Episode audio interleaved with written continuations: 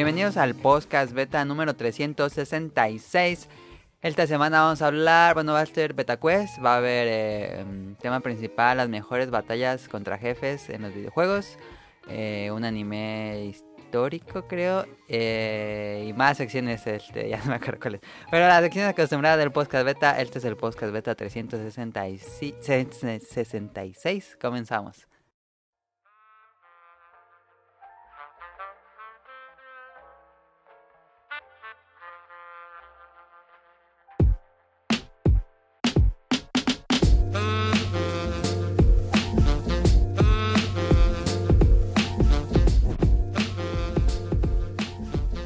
Y antes que nada, este tenemos un invitado especial. Esta semana regresa sin sí, su segundo programa de Eric Muñetón desde Colombia. Hola a todos, eh, chicos, muchas gracias por tenerme de nuevo en el programa. Ahí está Eric, eh, que quiso regresar al podcast beta. Muchísimas gracias. Y también tenemos a Daniel. Así es. Este, y son las dos personas que nos van a estar acompañando hoy. Eh, pues bueno, no sé, este, ya le habíamos dicho las preguntas clásicas a Eric. Eh, Eric lo pueden encontrar en Twitter como Eric Muñoz. Arroba, sí, arroba Eric Munetón. Sin ñ, la ajá, ñ, ajá. Munetón pegado. Eh, soy yo, represento mis propias opiniones. es una cuenta personal, netamente, y, y sí, ahí. Yo siempre estoy ahí retiteando temas de economía o temas pues, del trabajo de mi esposa, que es de gestión de riesgo, eh, y una que otra cosa por ahí de mi interés. Voy a preguntarle a Eric, eh, porque no está en motion, pero en representación en motion. ¿Te gusta el ciclismo? Sí, digamos que es un poco como, como el fútbol, es Ajá. cuando hay competiciones grandes lo sintonizamos. Ajá. Entonces, claro, hemos estado muy pendientes aquí de la Vuelta a A España la vuelta de España. Sí, yo también Este, viendo. y, y, pues muy ilusionados. Ahí tenemos en podio a Nairo y Rigoberto pues ahí mordiendo, queriendo morder también el podio. Y pues va- vamos a ver qué pasa. Ahí está, ya le hice la pregunta obligada. Este, Eric, ¿qué has estado jugando esta semana? Bueno, esta semana eh, he estado jugando Metal Gear 5. Eh, esto es como porque estuvo de regalo para la suscripción de PlayStation Network en el mes de eh, Ah, octubre del año lo pasado. regalaron, sí, cierto. Sí. Eh, ¿Cuál? El Metal Gear ¿Cómo? 5, Phantom Pain. el Phantom Pain. Ah, sí es cierto, sí es cierto. Este, y lo tenía ahí pendiente, entonces ahí le estoy dando. Me costó mucho al principio, pero ya, ya ¿Por qué te cogí el costó? ritmo y me pareció muy abierto. Ah, ya, ya, ya. Pensé que cuando estaba en el como asilo ese. Ah, No, o sea, digamos que el formato del, de, de mapa abierto Ajá. me costó mucho, no sé por qué, o sea, es un tema netamente mecánico, Ajá. pero eh, ya cuando conseguí la primera misión en ese, ya dije, listo, ya, ahora sí. Ahí está. Entonces estaba jugando de Phantom Pain y eres fanático de la saga, me imagino. sí, sí, sí, solamente que me perdí el 3, ¿El eh, 3? y el, sí, el 3 y el 2, Ajá. por no tener un Play 2, Ah, ya, pero... y cuando, Ajá. y cuando, no, y cuando tuve el Play 3, no, cum- no compré la colección. Entonces esos son dos pecados que tengo ahí con la saga. Pero no lo has jugado. No, o sea, el 2 jugué como la primera mitad. Ajá. El Shell, una el, época ba- que el estaba- barco. Sí. Ujú. Y el 3 nunca, nunca, nunca lo jugué. Ese sí no lo toqué para nada. Ah, qué raro. Pero- Es mi Metal Gear favorito. Ese- Sí, el mío sí, también. eso críticamente estaba muy, muy, muy avalado. Eh, y ya, pues bueno, Metal Gear 4 sí lo jugué porque tuve el Play 3. Ujú. Ah, y los de PSP, que pues Peace Walker me pareció una joya también. Eh, Sí, también es muy bueno. es muy, muy, muy bueno. Y el otro que estuve jugando es Destiny 2. Ah, sí. eh, pues por el tema de que arrancó el nuevo DLC. Entonces, como yo lo dejé tirado para allá para la, la fecha de lanzamiento, entonces creé un nuevo personaje y ahí pues lo estoy arrancando otra vez como para acordarme porque cambió mucho mecánicamente, sobre todo el sistema de armas cambió mucho, entonces como que estoy empapándome cuál es el nuevo lenguaje del juego Ah. antes de incursionar en el DLC. Ok. ¿Y le vas a entrar al DLC? Ah, ya. Sí, sí, claro. Ok. Pues ahí está, este, tú Daniel, que has estado jugando esta semana. Esa semana no jugué casi nada. Puse de Dragon Quest y llegué hasta el puentecito, así como, como 5 minutos de juego, y lo quité. ¿Cuál puentecito? Cuando empiezas y hablas con los personajes, hay como 5 personajes Ajá. nada más. Y hablas con los 5 y llegas a un puente, hay un puentecito y ahí lo quité. Ah, ya. No, pues nada. No, no, no avancé nada, nada. Qué nada. bien. Y ya no, no jugué esta semana, estuve muy ocupado. Eso dice Daniel. Este, no jugó nada Daniel. Y yo he estado jugando, pues, puro Dragon Quest. El próximo programa ya tenemos la reseña. Esta semana, pues no, iba a ser imposible, está muy largo. Pero he estado jugando muy duro Dragon Quest. Ya llevo 17 horas. em, y también estoy jugando Monster Hunter Generations Ultimate. Ahí con Kamui un rato. Y antes de que haga Dragon Quest, le pegué duro al Monster Hunter. Y Pokémon Go y fuimos a atrapar al Moltres, que fue el día de Moltres de la comunidad. Sigue muy activo la comunidad de, de, Pokémon Go en, en Morelia. Y cuando edito esto, juego tantito de Dead Cells. Y ahí está. Eh, esto fue lo que jugamos en la semana. Y vámonos a una sección que creo que nunca había pasado antes que el invitado nos hiciera las preguntas. No, no, ¿qué ha pasado? Creo que no, Plot ¿verdad? twist. Ajá, plot twist. No, Pero bueno, sí, este Eric Muñetú nos va a hacer, Eric Muñetú nos va a hacer las preguntas del Beta Quest, entonces comenzamos Beta Quest.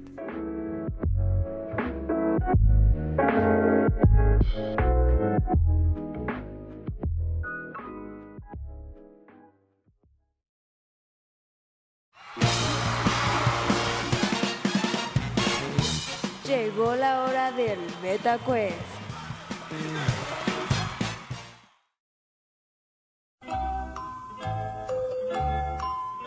a ver si no están bien difíciles. Lo veremos, lo veremos. Bueno, entonces, em, son más que todo es una dinámica de adivinanza. Tienen que adivinar si la descripción que les estoy dando de un ser vivo corresponde a un Pokémon, estilo Pokédex, o de un animal real, como es Animal Planet. Ajá. Entonces, Ah, está interesante. Yo digo la descripción y ustedes dicen Pokédex o Animal Planet.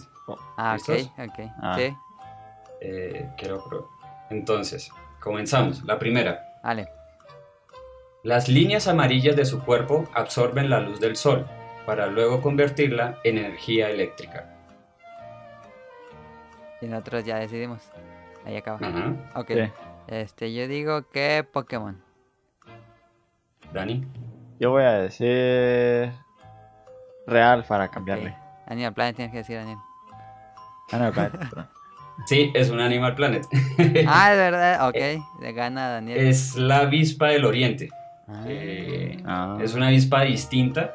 No es como las avi- avispas normales roja, eh, negras y amarillas, es roja y amarilla. Ajá. Y si la googlean, se dan cuenta que el patrón de las líneas que hago referencia es distinto. Ok. Ah. No sabía que existía ese animal. La realidad supera la ficción. como comentaba para proponerle este, este juego. Ok. Listo, vamos con el segundo. Vale. Eh, sus clics comunicativos, es decir, el sonido que hacen para comunicarse entre sí, Ajá. puede superar los 230 decibeles, superando así el ruido de los jets supersónicos. Ay. Ah, Ah, yo voy a decir Pokémon. Pokédex. Pokédex. ah. Pues ahora yo voy contrario para cambiarle este Animal Planet. Es un Animal Planet. Son los Ah. cachalotes. Eh, son estas ballenas que creo Ajá. que viven en, en las aguas de la Antártida, en Ah. creo que el norte. Sí. Y son esos Eh. chasquidos que ellos hacen para comunicarse entre sí. Lo que pasa es que como están tan sumergidos en el agua, debe ser más fuerte. Entonces si, Claro. Si Ah. le deflactan y digamos lo igualan a la superficie, es un sonido muy muy muy fuerte. Mm, Por eso es que superan los decibeles de los jets supersónicos. Ok. Otra cosa que no sabíamos. Esta es sección dato curioso y beta quest. Y Betacuest a la, a la vez, sí. Bueno, vamos uno a uno, ¿no? Sí, Sí. Listo. Vamos con el tercero. vale. Para evitar aplastar su cría, que carga en su bolsa, siempre duerme de pie. Ujú. Eh, yo digo Pokédex. Yo digo Pokédex Ahí también. está. Los dos acertaron. Ahí Es está. Kangaskhan. Kangaskhan, sí. Sí, yo también sí pensé en Kangaskhan. Kangaskhan. Esa vaina es como... No la entiendo. Conceptualmente, o bueno, de la imagen es un reptil, pero a la vez es un... Como eh, canguro. ¿Cómo se le dice? Sí, un canguro que eso se llama... Ah, se me escapa el término, pero son solamente mamíferos, eso está exclusivo en los mamíferos. Sí. Entonces, como, como un reptil puede tener eh, un, marsupial, un reptil no puede ser un marsupial. Sí, sí, sí. Es un diseño, un diseño interesante. Listo. Ahí bueno, está. van, van, van empatados. Sí. Vamos en la tercera. Vamos para la cuarta. vale. Tiene impresionantes músculos, los cuales luce durante los rituales de cortejo, particularmente resaltando sus bíceps como los humanos. Sin embargo, no puede mover sus piernas de manera independiente, como tampoco puede caminar hacia atrás. Ok. Extraña. Ah, mira, Yo voy a decir Animal Planet. Animal Planet. Yo voy. Pokédex para cambiarle. Este punto se lo llevó Dani. Ah, Es es un Animal Planet. ah, ok. Son los canguros. ¿Cuál? Ah, son los canguros, no pueden Ah. caminar para, para atrás. Sí, los canguros eh, no, no pueden ni mover independientemente de las piernas una de la otra, Ajá. ni pueden caminar hacia atrás. Ah, no sabía. Ah, yo tampoco. Pero sí sabía que exhiben sus músculos porque ahí está el video del canguro mamey. Listo. Bueno, vamos para la quinta. Va ganando Daniel. Sí, va ganando Daniel por, por uno. Sí. Una diferencia mínima. Esto Sí. es como en el fútbol. Sus huellas dactilares son tan parecidas a las de los humanos que han logrado confundirlas en investigaciones criminales. Ok. Yo voy. Yo voy por Pokédex. Pokédex Daniel, yo también voy Pokédex. Ah, mal. ¿Los dos? Es. Sí, Ah, los dos mal. Es, es un animal real. ¿Qué creen que sea? pues debe ser un simio o Un primate. Ajá. No, ¿No? Ah. ¿No? no. No, Es pues- algo más exclusivo de un continente. De Madagascar. Ah, Un poquito más a la derecha. Ah. Una zarigüeya o algo así, no sé. Eh, no, eh, son los koalas. Ah, ¿los koalas? Ah, Sí, los koalas. Ah, no sabía. Y esa descripción sí dije, esa debe ser un Pokémon a fuerza, si no, fíjate. sí, yo también pensé que era Pokémon nada más. Este que está muy bueno, es que el juego está muy bueno. Sí. Eh, listo. Bueno, Dani igual lleva la ventaja. Listo, vamos para la sexta. Su piel es muy gruesa, Ajá. sin embargo, si es expuesta al sol, su presión arterial se incrementa hasta debilitarlo. Pokédex. Yo voy por Pokédex. Eh, yo voy por Animal Planet. Es un Pokédex, es ah, un Pokémon. ¿es Pokémon? Ok. Es Diglett. Ay, pues sí tiene sentido. Ah, sí. Listo, vamos con el siguiente. Vale. Si percibe un olor extraño, echa espuma por la boca y se cubre totalmente en ella. Mm, Ah, debe ser un animal marino. Yo voy a Animal Planet. Dani, Yo voy por Pokédex. esto se lo gana eh, Adam. Ahí está. Es Ah. un animal real, pero no es marino, Ah. es terrestre. Ah, es el puerco espín. Ah, sí. Ah, Sí. Ok. Es el puerco espín. Este. Ok, vamos con el siguiente. Vale. Algunas veces beben tanta sangre que ya no pueden volar, llegando a ser, tan, llegando a ser tan gordos que caen al suelo y se vuelven alimentos a otros animales. Yo voy a Animal Planet. Yo también. Animal Planet. No, es ¿No? un Pokémon. Ah, Ah, escuchaba- se escuchaba real. sí. Es Golbat. Golbat, sí, porque es medio gordillo. Ah, El Golbat, el Golbat. Aunque qué Listo, curioso ya, que vamos. mencione que sea sangre en un juego así del... No, pero sí.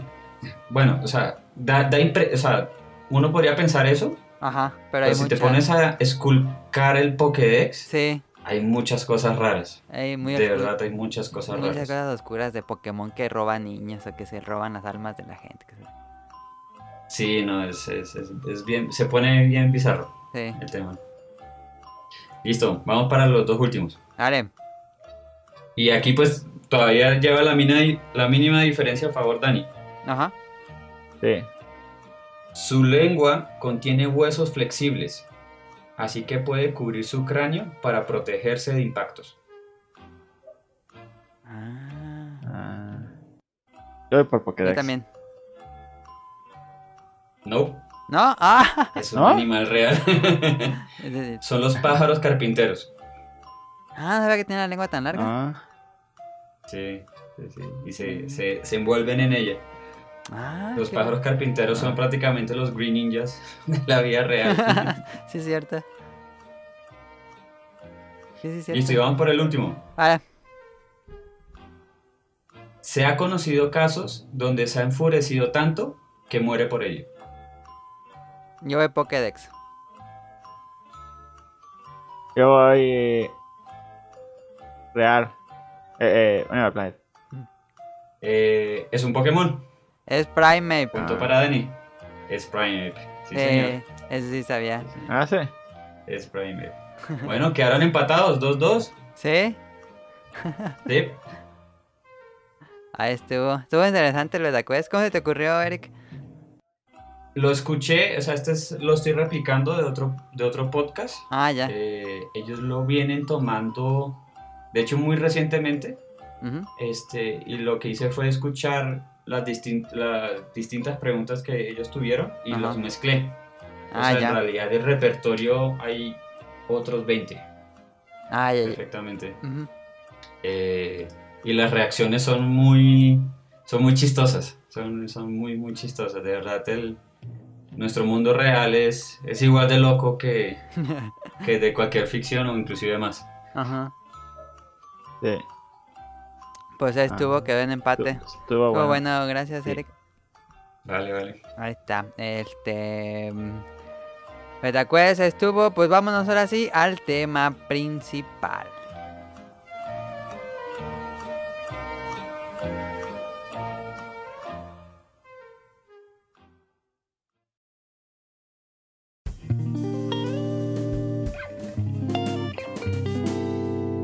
Tema principal.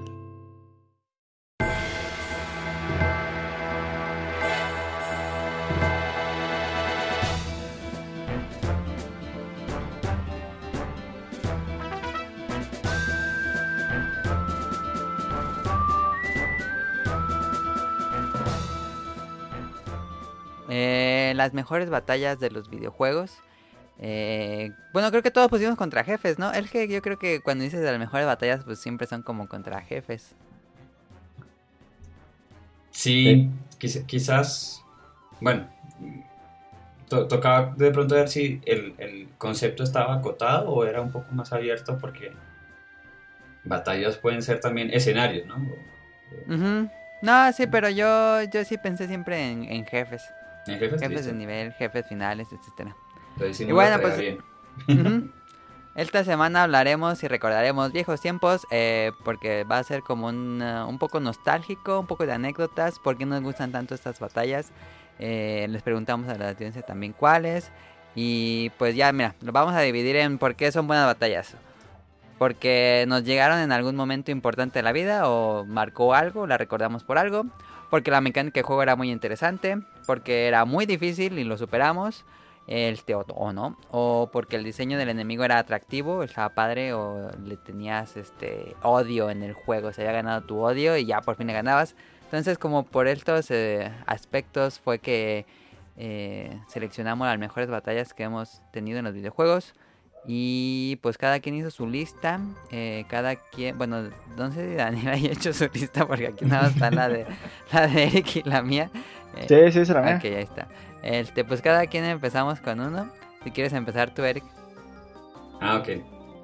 Eh, bueno, eh, para mí mi primer nominado es de un eh, MMO, eh, Final Fantasy XI, Ujú. eh, eh, porque fue mi primer MMO y sobre todo porque lo compramos en conjunto con quienes han sido, digamos, el grupo, mi grupo de amigos de toda la vida. Eh, estábamos ya en último año de secundaria este, y fue muy chistoso porque para conseguir el juego, eh, como comentaba yo eh, en, en el episodio que antes aparecí, en que aquí en Colombia conseguir los juegos, por lo menos en los 90 y 2000 era difícil, sobre todo los originales, y sobre todo aquellas personas que no vivíamos en Bogotá. Ujú. Este, entonces nos reunimos a la casa de uno de los niños ricos del colegio, que el papá viajaba mucho a Estados Unidos y hicimos lo que llamamos una vaca, es decir, una recolecta, y le dimos la plata para que comprara pues una, las copias de Final Fantasy XI. ¿Y cuántas le Ah, pidieron? pedimos seis. Ah, seis. Ay, sí le está con las 6, sí. Sí, sí, sí, no, sí, no los trajo, o sea, eh, no, no hubo ningún problema, pero, pero fue, fue muy bacano porque pues de verdad fue un esfuerzo de amigos eh, y, y en el primer año fue lo que jugamos y solamente parchábamos nosotros seis. Este, y coincidencialmente eh, allá en, en ese juego los grupos se- son de a seis. Ah, La pelea que yo eh, nominé eh, es la de la primera expansión. Eh, la primera expansión agrega un área que se llama Sky o Cielo en, en español. Y eh, el jefe final se llama Kirin. Pero antes de llegar a Kirin hay que vencer otros cuatro subjefes. Eh, esos son Genbu, Seryu, Susaku y Byaku, que son unos animales mitológicos de la mitología china eh, en particular. Y fue la primera raid en mi vida. Ah, era una red. Era una raid, exacto. Y, pero no era una raid, o por lo menos, yo no, yo- o sea, era nuestro primer MMO. O sea, en esa época todavía no había salido World of Warcraft. Entonces no sabíamos nada de estas dinámicas. Eh, estábamos apenas aprendiendo inglés. Y esta raid te exige, exige tres grupos de a seis jugadores. Entonces estamos Ah, ya, hablando de batallas de 18 personas pues contra el jefe. Eh, y ya esa, sol, esa sola escala ya nos, nos hacía todo épico. Las noches durábamos desde las 4 de la tarde hasta las 3, 4 de la mañana, mañana continuas. No, Eh, se aventaban bien. o sea, como buen, buenos niños rata de la época.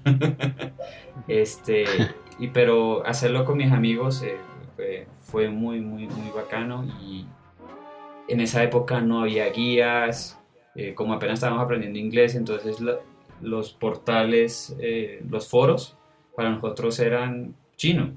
No sabíamos en qué consistían las dinámicas de la batalla, entonces todo se tuvo que aprender en el campo eh, y fue muy, muy, muy divertido. Y lo lograron superar. Sí, claro, pero pues fue como después de tres semanas, más o menos. De prueba y error. intento. Sí, prueba y error, prueba y error. Y requiere mucha coordinación porque son 18 personas. Nosotros Ujú. apenas éramos 6 y esos 6, nada más 3 sabíamos inglés, entonces teníamos que también coordinar por los otros 3 que no sabían, entonces complejo. ¿Y este Final Fantasy XI sigue activo o ese ya lo cerraron? Sé por un par de streamers que sigue vigente, pero Ah, sí. no sé quiénes son los servidores. No sé si son servidores oficiales o si son servidores eh, de terceros. Con lo último, último, último, lograron hacer que el juego lo pudieras solear. Lo que hacían para rellenar los cinco espacios del grupo, eh, te ponían inteligencia artificial con unos Ah, personajes Ah, de- del juego. Am, pero para las raids no funciona tan bien, entonces ahí toca reunirse con, lo- con los otros jugadores reales como tal. Pero más, más detalles no, no sé, no sé qué. Eso es lo que estuve viendo eh, no hace mucho. Y Final Fantasy XIV le, ya no le entraste. Sí, le entré. De los seis, entramos dos. Ya, temas de la vida nos hemos Sí. ido rezagando. Cuando se lanzó por primera vez, que luego lo Eh, reiniciaron. que fue un debate. O sea, de verdad, a mí me dio pena porque el segundo jugador, mi, mi amigo, yo le regalé su copia. O sea, a mí se me caía la cara de la pena haberle regalado ese juego porque de verdad era muy malo. Era muy malo. Para que tengan una idea de lo malo que era mm, el sistema de mercado. Tú sabes que normalmente los MMO, en los MMOs el mercado es un punto, digamos, en una ciudad y ahí está todo en línea, por así decirlo, ¿no? A esto se les ocurrió la idea que no hubiera un mercado unificado, sino que tú dejabas tu personaje en un punto de la ciudad y ponías a, a disposición pues, los ítems que querías vender. ¿Eso qué significaba? Que si querías buscar, por ejemplo, no sé, comprar una pepa de, de bronce, tenías que mirar, si había 20 personas, digamos, en una placita, tenías que esculcar en cada una de las 20 personas. Y entre esas 20 Ah. personas podías encontrar tres y los tres podían tener precios completamente distintos. Podía ser uno que te lo vendía a un centavo y el otro te lo vendía, por decir algo, 10 dólares. Eh, o sea, pues la, la equivalencia a, a la moneda. Ujú. Entonces eso lo volvió muy, muy eh, no jugable. O sea, de verdad era imposible. Era imposible y nosotros, o sea, intentamos el primer mes y lo dejamos ahí tirado. Pero eso cogimos el mes, de, el mes gratis que, que suelen regalar y Sí, ya. Eh, ah, ya. Pues ahí estuvo Final Fantasy XI, la batalla contra Genbu, Seiryu, Susaku y Byaku. Em, Tú, Daniel, pasamos a ti. Sí, yo puse Dark Souls, puse dos, no sé si decirlo dos o uno más uno. Eh, no sé, tú decides. Voy a decir los dos. Ok. Puse el asesino de dragones y Smoke. Ay, ¿no cuál es? Eh, no. Bueno, es una batalla en, en la que llegas a como a una. Un reino, pues como una iglesia. Es como una iglesia Ajá. donde entras. ¿En cuál están Dark así Souls? las. Salen el 1. Ok. Están a- así las. Anor London se llama el lugar. Llegas y están las. Las bancas y todo de la iglesia. Y están. do- En esa pelea peleas contra dos enemigos. Es, uno es un guerrero como con una. Ah, uno gordote con una dragones. masa. Ajá. Ajá. Smoke tiene una masa y el otro tiene como una máscara de un. Como un león o algo Ajá. así. Y todo, Ah, todo, sí, cromado. Sí. un- Ajá. Esa, esa pelea me gustó bastante. Y me, y me costó. la- Me costó más o menos la primera vez. Porque tienes que pelear contra los dos. Smoke y Al mismo Ornstein. tiempo. Creo que es el nombre del otro. Ajá. Asesino de dragones en, en español. Y cuando matas a uno, el otro toma el poder del que había matado y se cura todo y se hace bien poder. Ah, no sabía. No, ese juego es imposible. y eh, se pone bastante difícil. Las primeras veces ya que la agarras, pues ya lo mato luego. luego. Pe- Pero esa no me acuerdo porque. Me acuerdo mucho porque aparte para llegar a ellos había un montón de enemigos bien fuertes. Antes. ¿Es de los últimos? No, Ah. Pero es de los más difíciles de ese juego. Ah, sí, es de los más difíciles. Dirías que de los- toda la serie. Ah, más o menos, es que un poco más, más porque como te pegan los dos al mismo tiempo, Ajá, tienes que estarte cuidando. Eh. ya se cuidando porque si uno te encuentra uno te tira y el otro llega y te pega, pues te mata. Ah, ya. Tienes que estar, estar checando que no te peguen, porque si te pega uno te pueden matar el otro. Y- Y se complica mucho en ese sentido. ¿Qué vas a Pregunta. Ah. ¿Cuántas muertes crees que esa pelea aportó a tu total de muertes en el juego? Ah, no, no sé, muchas sí me morí bastantes veces. Y pero te digo, incluso antes de llegar a él se ponía bien difícil porque había otros enemigos bien grandotes. Y ya ves que en Dark Souls hay, dejan así manchas de sangre de donde murió un. un- Ah, sí, un jugador. y ahí veías ahí un montón de manchas de sangre antes de llegar a ese enemigo. al. De, de esas señales había- que te aproximas a un jefe. Ajá, y luego todavía ahí había mucha gente que le gustaba invadir ahí, en esa zona. Ah, ya sí, y te mataban antes de llegar. Sí. A puro sí troleo. ponía bastante. Puro troleo. ¿Dirías que es de los jefes más difíciles de toda la serie? Ah, sí, yo creo que sí. Eh, Bueno, no sé si más difícil, pero los que más se me dificultaron a mí. ¿Y cuál es el más difícil? De Dark Souls. Todos los juegos de Dark Souls. Del que dijiste. no ah, yo diría. eh, uno que se llama El Rey Sin Nombre. El rey sin nombre de que Dark Souls. De Dark Souls 3. Que es un jefe. No es, no es obligatorio, es. Opcional. Opcional, ajá. Y ese está bien tramposo porque está volando en un dragón. Ajá. Y solamente le puedes pegar cuando, cuando él pega. Como que se baja y le pegas y se vuelve a ir volando. Tienes que estar esquivando sus golpes. Ah, ya. Y ya que lo logras eh, eh, matar el dragón, ya peleas contra él. Ajá. Pero cuando peleas contra él está en- en dentro de pura, pura neblina. Ah. ajá. Y es igual que con el dragón, pero ahora él aparece y sale así dando un golpe bien rapidísimo. Le pega y, y se va y desaparece otra vez. ¿Y por qué Pega pusiste sobre encima mm, o en superior la batalla de estos dos contra ese que es más difícil? ¿Por qué sientes que es más memorable? Porque ya sabía jugar cuando maté al Rey sin nombre. Ah, maté a ya. estos no sabía jugar mucho. Pero Rey sin nombre también lo tenía. Lo ten- No, Rey sin nombre. Sí se llama Rey sin nombre. También lo tenía. Era el otro que iba a hablar. Ah, ok, ok, ok. ya le spoileé. Eh, entonces, ahorita nos hablas de ese. Entonces, No, ya, ya, ya, ya dije, ya te conté todo. bueno, sí, ya dijiste, sí. Sí, sí, síguele. Pero eh, era nada más eso por eso, porque Porque te forjó como jugador de Dark Souls, dirías. sí, el cine de dragones sí. Ok. Y el rey sin nombre, pues era. El rey sin nombre se me hacía como muy tramposo, porque aunque pusieras defensa, te la tomaba toda. Era y luego te volvía a salir. Ajá, y te volvía a salir rápido, porque es que te digo, se aventaba así, te pegaba, y luego otra vez. Como si fuera. Para que me entiendas, como de Monster Hunter cuando se te avienta. Narugaku. Este. Ajá, de cuenta así que se avienta, te pega y luego vuelve a voltear y te vuelve, te vuelve a aventar. Ajá, Pero con el primer golpe ya te tomó todo el escudo y ya no puedes hacer nada y el siguiente te pega. ok. Sí, suena difícil. Parece me- tocó levelearle mucho para sin nombre. Pero sí pudiste matar. Sí, y aparte, ese todo me costó trabajo porque. No sé si era un error o no sé, pero ahí no dejaba invocar a nadie.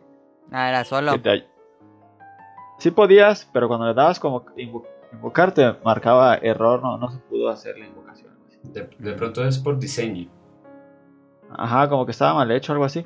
Y luego había un montón de gente ahí, invade, invade, invade, y pues era de salir y meterte rápido porque si no alguien te iba a estar molestando. Ahí está, saludos al que pitó afuera de la casa. Sí, de eso es aquí en, aquí en Colombia. Ah, Eso que de sacar pensé frente. que era de la casa de Daniel. Ahí está, los jefes de Dark Souls. Eh, entonces, ¿ya dijiste los jefes de Dark Souls que tienes en tu lista?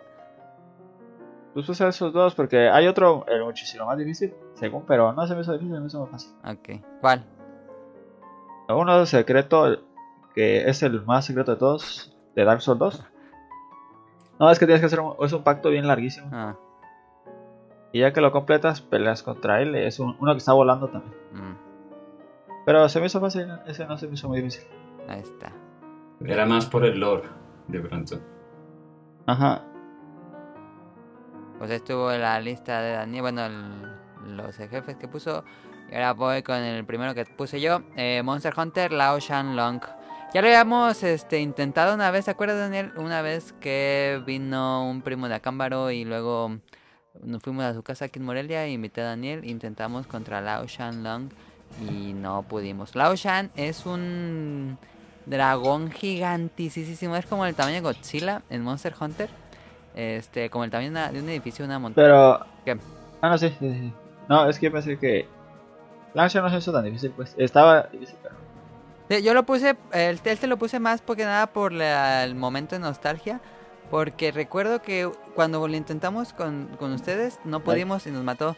Y después ya, después de mucho tiempo, de, este, me salió la misión a mí solo en la campaña. Este, Y ya, pues ya me metí yo. Y recuerdo que ese día tenía un examen en el TEC en el de Morelia. Y dije, ah, voy a intentarlo. Pues qué. Y sí llegué, porque cuando jugamos con, con, con ustedes no llegamos a la última sección. Pero esa parte cuando llegas a la última sección y se pone de pie Lao Shan y cambia la música. No, man, está. ¿Qué es esto? Increíble. Cuando cambia la música y suena el. Ay, ¿cómo está? Bueno, ahorita pongo en el, de fondo la, la música. Lo que van a estar escuchando es la música de fondo.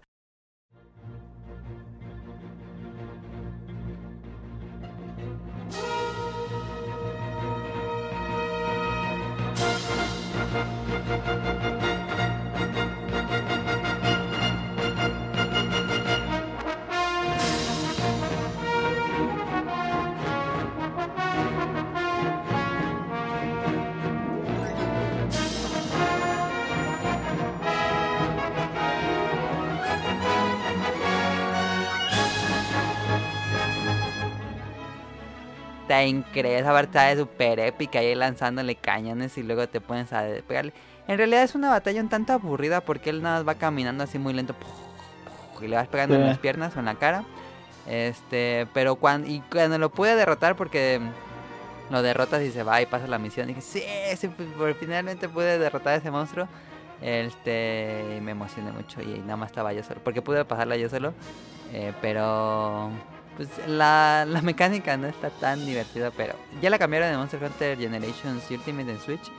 em, y un poquito ya, ya es más corta, ya es mucho más este, dinámica. Pero esa batalla la puse nada más por mera nostalgia. Creo que reprobé ese examen cuando me fui a la escuela. pero yo estaba feliz de... Todo el camino hacia el, hacia la- el, tecnológico iba con la canción de la Ocean. Dije, nah, está increíble este juego. Fue como de esos momentos de Monster Hunter que me encantó la serie. Ahí está, Lao Sí. Shanlong. ¿Algo que quieras? Cuando matas por primera vez a, a Rathalos. Rátalos también, es, es increíble. ¿Ese alguien lo puso en su lista? Yo No. puse al Kut Kut. Ah, el Cucut, ok. Tú- Sí que bueno, ahorita hablando del Cucut. Este, vas, Eric. Pues yo, que mi segundo nominado. mm, a ver. Antes no, no, no he probado el Spider-Man que acaba de salir. No, Pero tampoco. quizás el mejor juego de superhéroes hoy en día, sin contar ese Spider-Man, tocaría evaluarlo si lo es, es la serie de Batman Arkham. Eh, es quizás la mejor iteración, o sea, la mejor versión de videojuegos de superhéroes. Am, y nominó la pelea con Mr. Freeze o Dr. Freeze este, de Arkham City. Eh, ¿Por qué? Porque creo que em, en las otras peleas, inclusive con el Joker y, y con el Espantapájaros, que el Espantapájaros tiene pues una dinámica de plataforma y, y un poco de suspenso, a la larga estás echando muchos puños.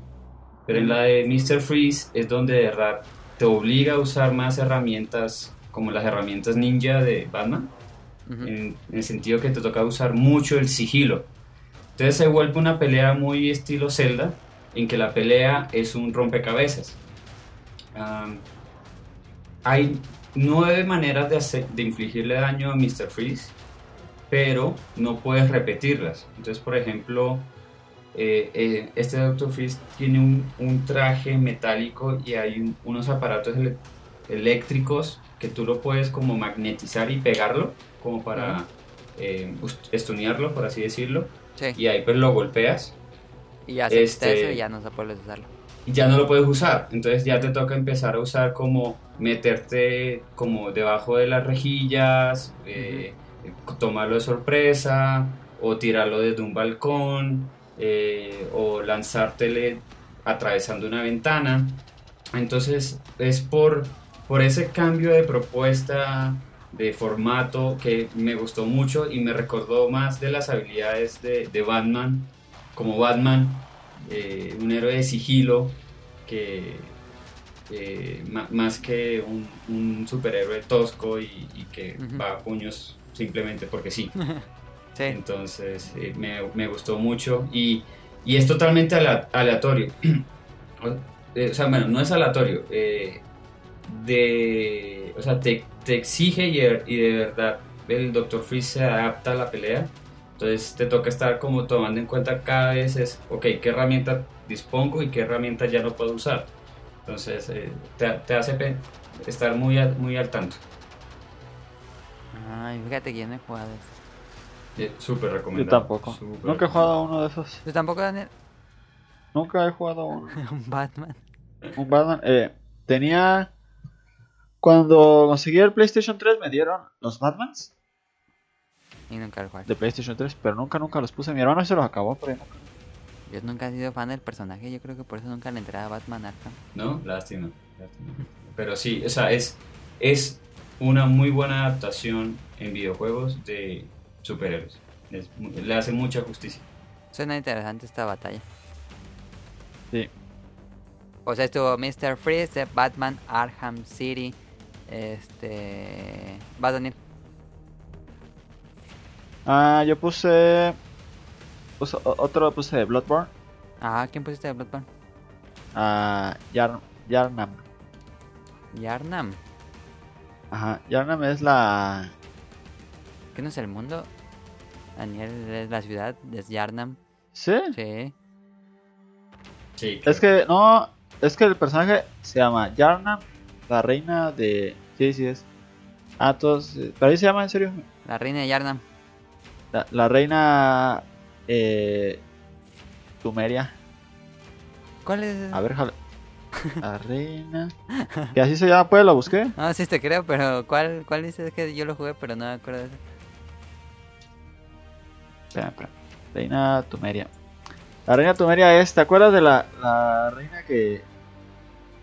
que eh, de- en la historia, la reina esa que está toda de blanco, que no habla nunca y... La que te sube los poderes. Eh, no. No. Ah, Pika Una que... Ajá, esta, la reina, reina Tumeria. Ahí se llama. La googleé, Ok. se llama Tumeria. Bueno, yo nunca jugué el juego, entonces. Bien. ¿No, no te acuerdas que, que cuando está en la cuna y llegas y está la, una cunita Ajá. hasta arriba y ahí está la reina? Ajá. Que hablas con ella varias veces. Y luego se Es transforma un en un personaje monstruo. importante. Ah, la cuna es el de la, la cuna se transforma en un monstruo. Sí, creo que sí, ya me acordé.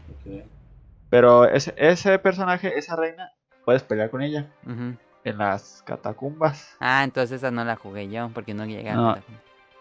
Pero ese, ese yo creo es el- de los bosses que más he leveleado. Porque está muy difícil.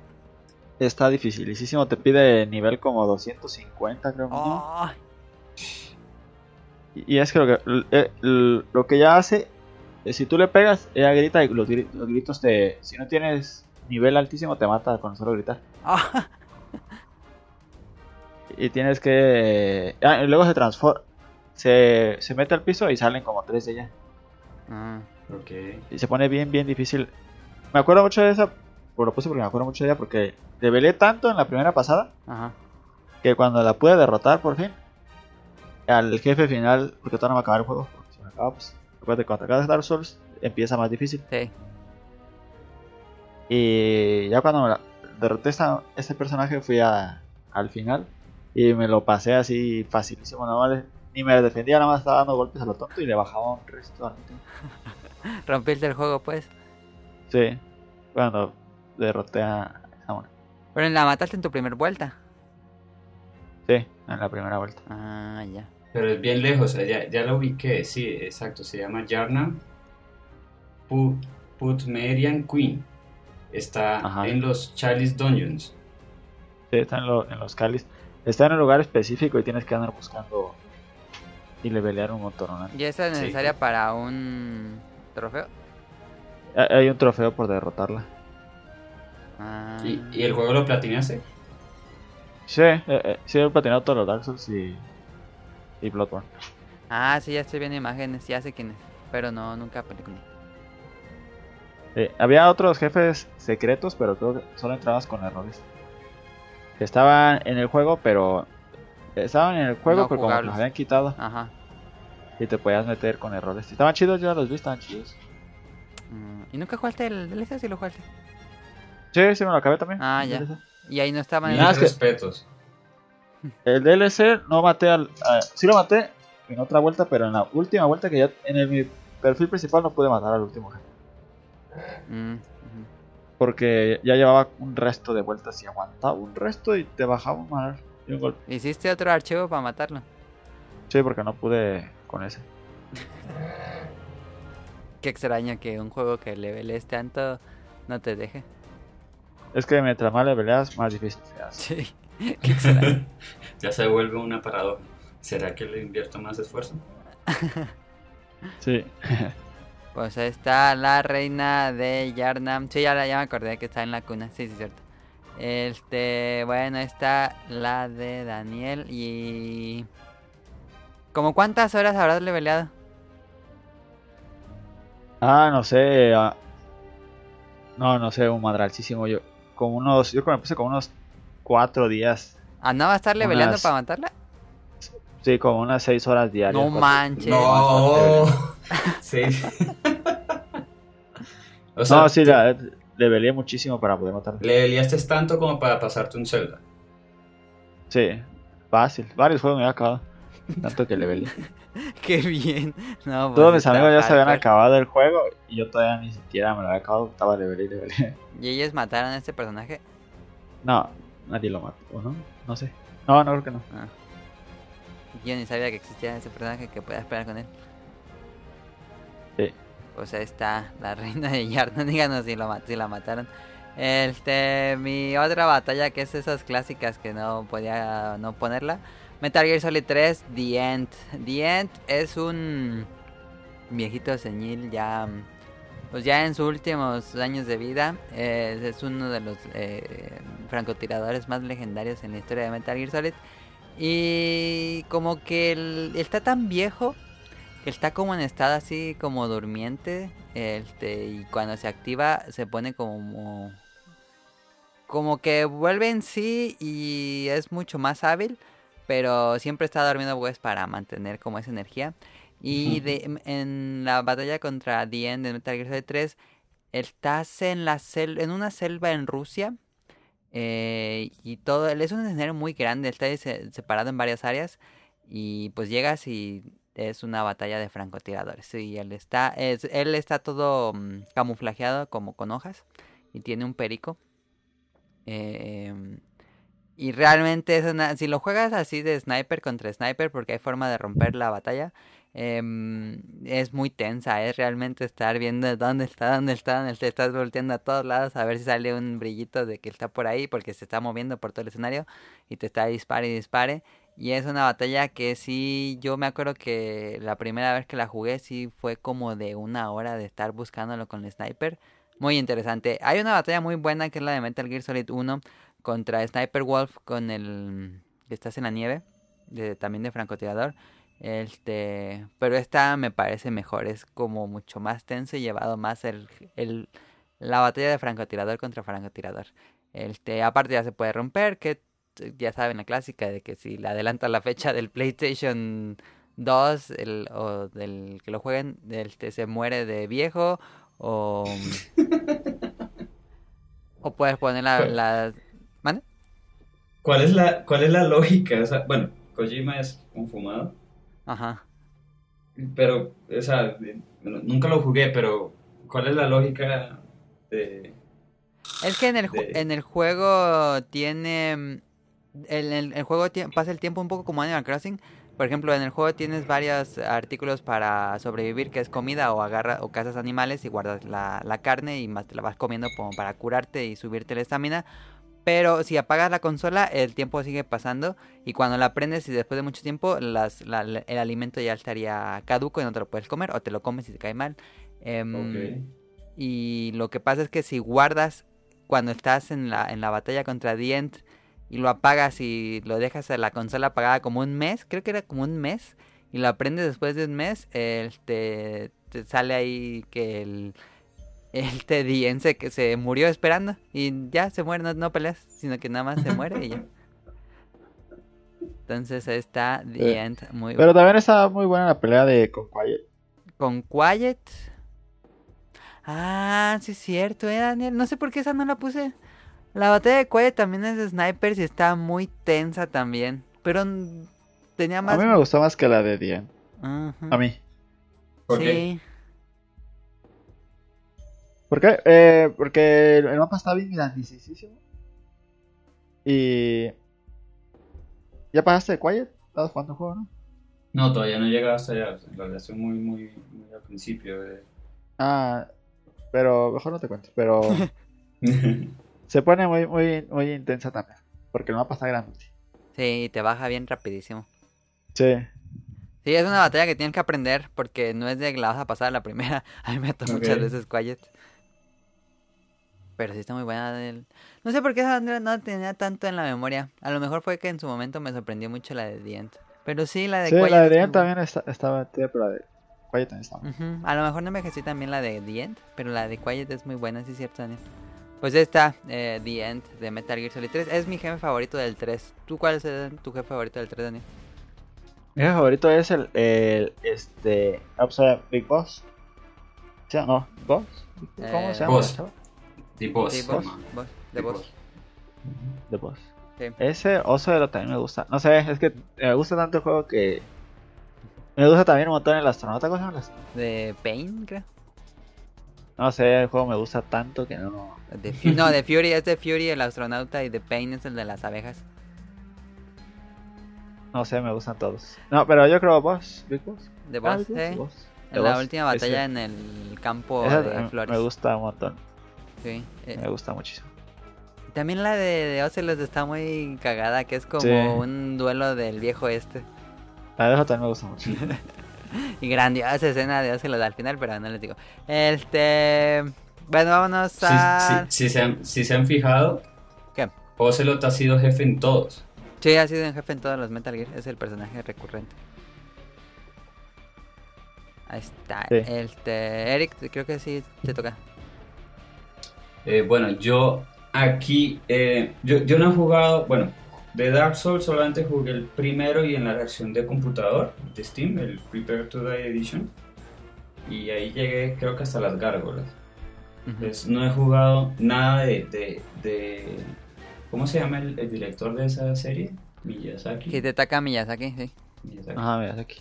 Pero un juego que digamos sí es, o sea, a partir del éxito de, de Dark Souls pues surgieron todos estos Souls clones y creo que Nioh está, uno lo podría ubicar ahí porque comparte muchas de las características. Claro, tiene va- varias di- diferenciables, varias diferenciables y creo que fue el tema japonés lo que me hizo a mí como terminar de aventurarme por el género. Este, Sí. Y para que valió la pena. Eh, Adam, tú que todavía tienes el juego, creo que lo tienes sellado. De verdad, métele la ficha. Eh, métele la ficha porque es muy, muy entretenido. Eh, Me gustaron mucho por- las dos pre- re- las dos versiones de prueba que dieron. Me gustó mucho. Ajá. Yo, yo me metí ya, yo no probé el demo, yo me metí, yo me lancé una vez cuando salió el juego. Este, no, ni siquiera, ni siquiera cuando salió, meses después, pero sí me metí de fondo y para qué, pero valió la pena completamente. Eh, Nioh, digamos que mm, Nioh, com- así como Dark Souls, tiene jefes que son eh, sobrenaturales, eh, porque también juegan mucho con la mitología, sobre todo la japonesa que es bien eh, eh, diversa. Este, Puro yokai. mm, Sí, puro yokai y hay de todo. Y eh, la pelea que yo nominé es más aterrizada. Es contra un personaje que se llama Tachibana Muneshige, que de hecho es una persona de la vida real, porque el, el- el juego se... Ah, sí, usa muchos este, personajes históricos. Sí, exacto. El, to- to- el contexto es la guerra Sengoku, o sea, la- eh, aquella famosa guerra que unificó Japón después de que muriera Oda Nobunaga. Este, y este es contra una persona. Y lo que, lo, lo que para mí lo hizo tan particular es que es una batalla en igual condiciones. O sea, es decir, es un humano, eh, tiene las Ah, mismas ya, armas ajá. que tú. eh, eh, este, el- el- la- las batallas se juegan, es como por posiciones. Ajá. Este, yo practiqué kendo durante seis meses y sí, todo lo que se hace ahí se hace. O sea, si tú tienes una katana de dos manos, las poses que manejas ahí y los movimientos que haces es lo que harías típicamente en kendo. Entonces, salvo un movimiento que es eh, el de eh, Kenshi, el que desenfunda rápidamente, que se me escapa ahora el nombre. En el anime, Ah, el- Una técnica. Hirameki técnica- terminada. Sí. Ah, ah yo me sabía de memoria ese movimiento, sí sé cuál es ese.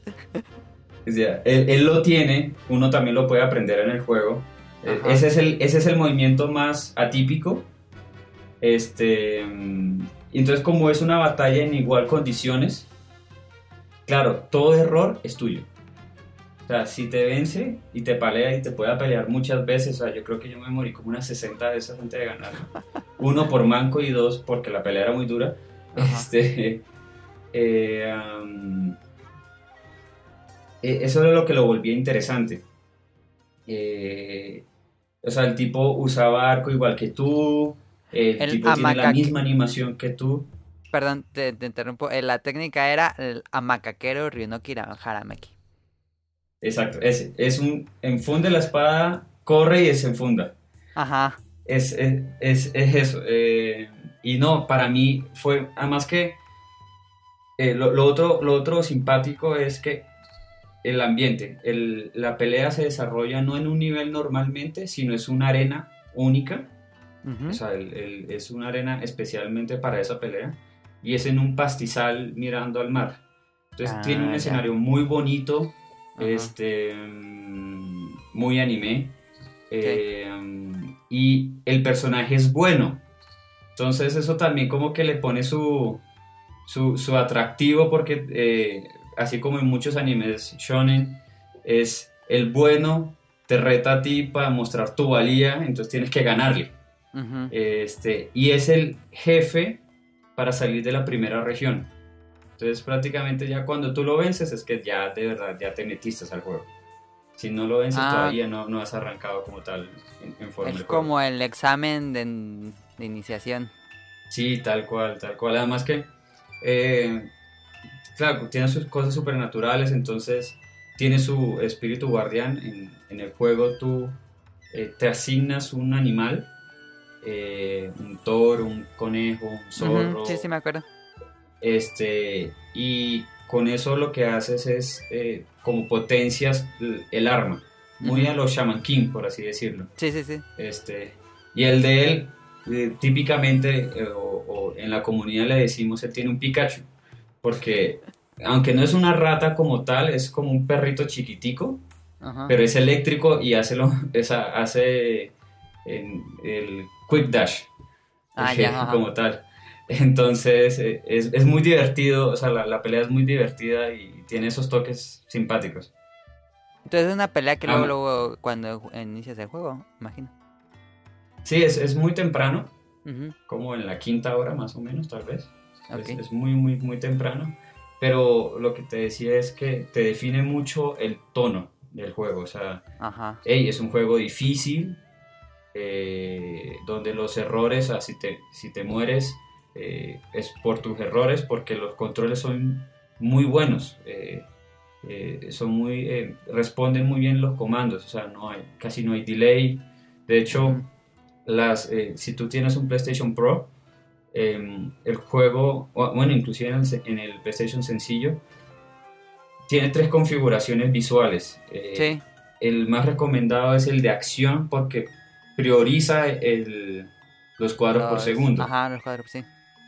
Entonces, y esa es la mejor forma porque de verdad se necesita mucha precisión. Eh, no sé si en Dark Souls como tal, pero aquí las peleas son muy rápidas. Este, mm, porque aquí más que matarte de un solo golpe, como si puede pasar en Dark Souls, es aquí te pueden matar muy rápidamente en una secuencia. Sí, te hacen Eh, como un combo. Exactamente, entonces como que toca estar muy, muy, muy pendiente.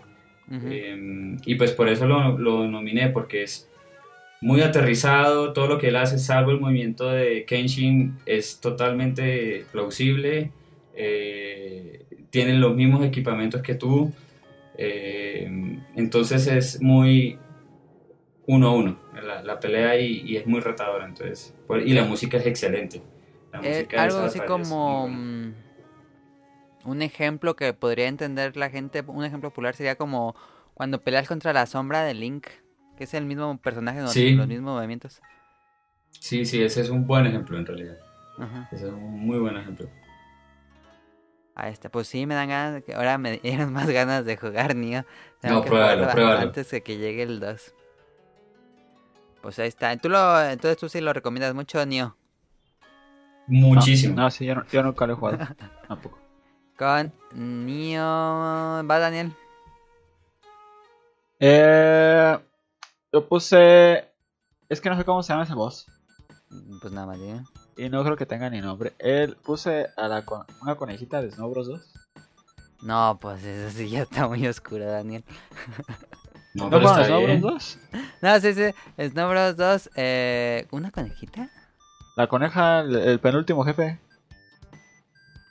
Ah, Eh, es uno que lo están cargando los monitos, estos, los enemigos normales. Ajá.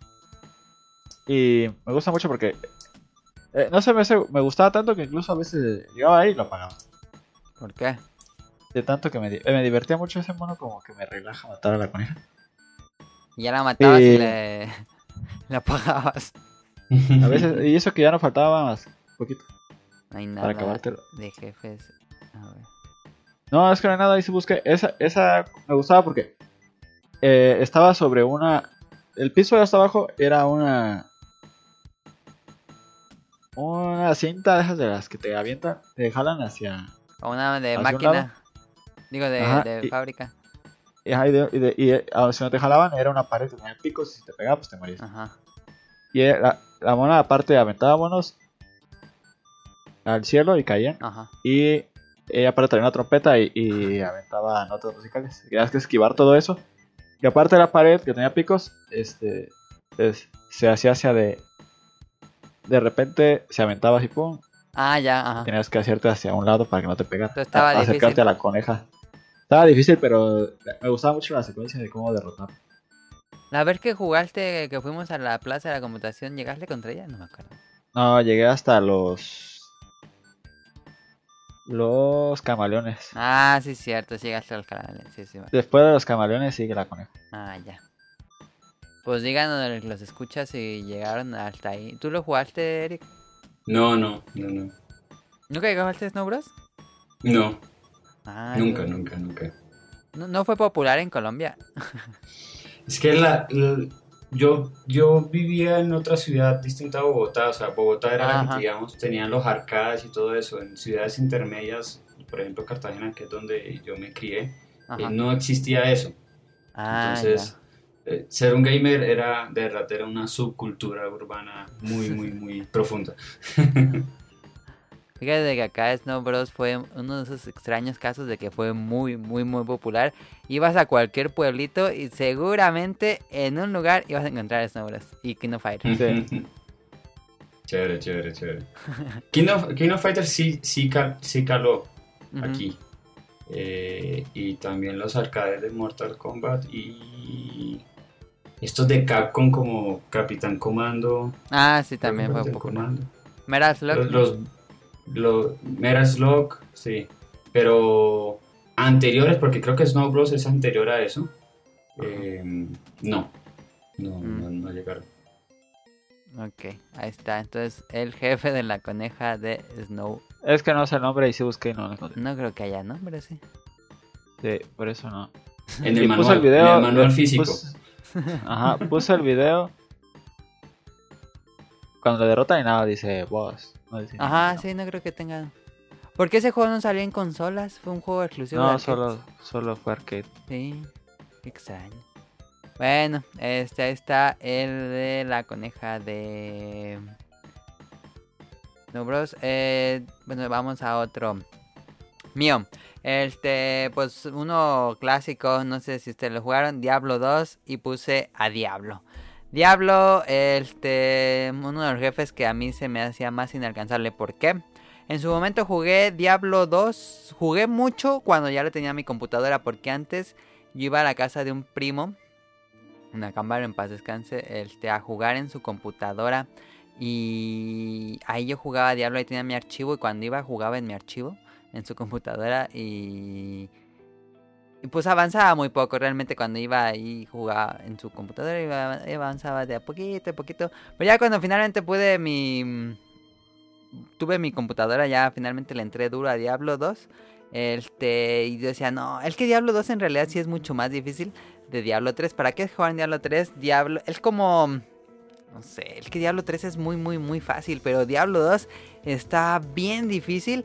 Te mataban a cada rato, era un juego muchísimo más oscuro, tanto gráficamente, dificultad, eh, violencia, este, todo estaba mucho más oscuro.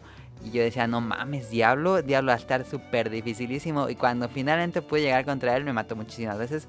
Pero cuando finalmente lo pude matar, sí dije, me levanté así del, de la silla porque era un juego, un jefe que, que sí estaba bien difícil.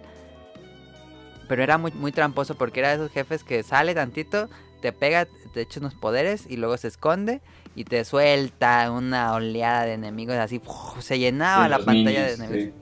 Sí, este. Y después de nuevo volví a salir. Yo me acuerdo que sí tardé, pero sí fue una de esas batallas así que estás ¡ah! casi casi con sudor. Pero me gustó mucho esa batalla. Diablo de Diablo 2. No sé si lo jugaron ustedes. Sí. No, nunca jugué Diablo 2. ¿Tú, tú no usaste la táctica de, de echar portales en, en, en la pelea? Ah, no me acuerdo, fíjate, hace tanto. Eso, eso hacíamos con mi amigo para poder vencer a Diablo. Eh, así cuando nos estaba cascando muchísimo, echábamos un portal, nos devolvíamos al pueblo, nos regresábamos ya regenerados y seguíamos. Por alguna razón el juego no, no reseteaba Ajá, como tal la pelea. Si la reseteaba si harías un portal fuera de la zona. ajá, Tenía que ser ahí en la zona. adentro. Este, bueno, aunque claro, te estoy hablando hace muchos años atrás, antes de que Sí. lo parcharan, Sí, eh, sí, sí. cuando no había salido la expansión. ah, de Entonces, Val. Sí, entonces no sé si, si después corrigieron eso, pero esa fue nuestra táctica. Abríamos un portal, nos, nos devolvíamos, recargábamos energía y maná y regresamos. Sí, porque bajaba muchísimo. Era de esos Sí. jefes que. Era imposible, o sea, era... Son de esos jefes que uno dice, vea, matemáticamente es imposible. O sea, ya, ya, ya, ya ni, ni por diseño, es simplemente les dio pereza, no se les ocurrió otra complejidad, simplemente le subieron los stats al monstruo y ya. Sí. ¿Qué clase usabas tú, Eric? Yo usaba paladín y mi amigo usaba eh, el druida. Ah, yo usaba nigromante. Y no, Mm. el nigromante no aguantaba nada. eh, porque el chiste del nigromante era tener un ejército de monstruos. Pero si te llegaban a tocar a ti, ya estabas muerto. Ah, no, sí, Pero- total, total. Sí, sí. Y era, o sea, te abrumaba tanto los minions que tú, tú no alcanzabas a armar tu ejército. ¿Sí? Ujú. O sea, la capacidad de reacción para el nigromante en esa pelea. eh, estás distraído con otras cosas, con tratar de no morir, Sí. más que prepararte. Y Entonces- estás ¿De ese, no salió remake o algo así? ¿De Diablo 2? No. No, no, no, no. El, ¿De cuál el- fue el que salió? El en 2 la es quizás de los juegos que, que la comunidad más tiempo mantuvo. Sí.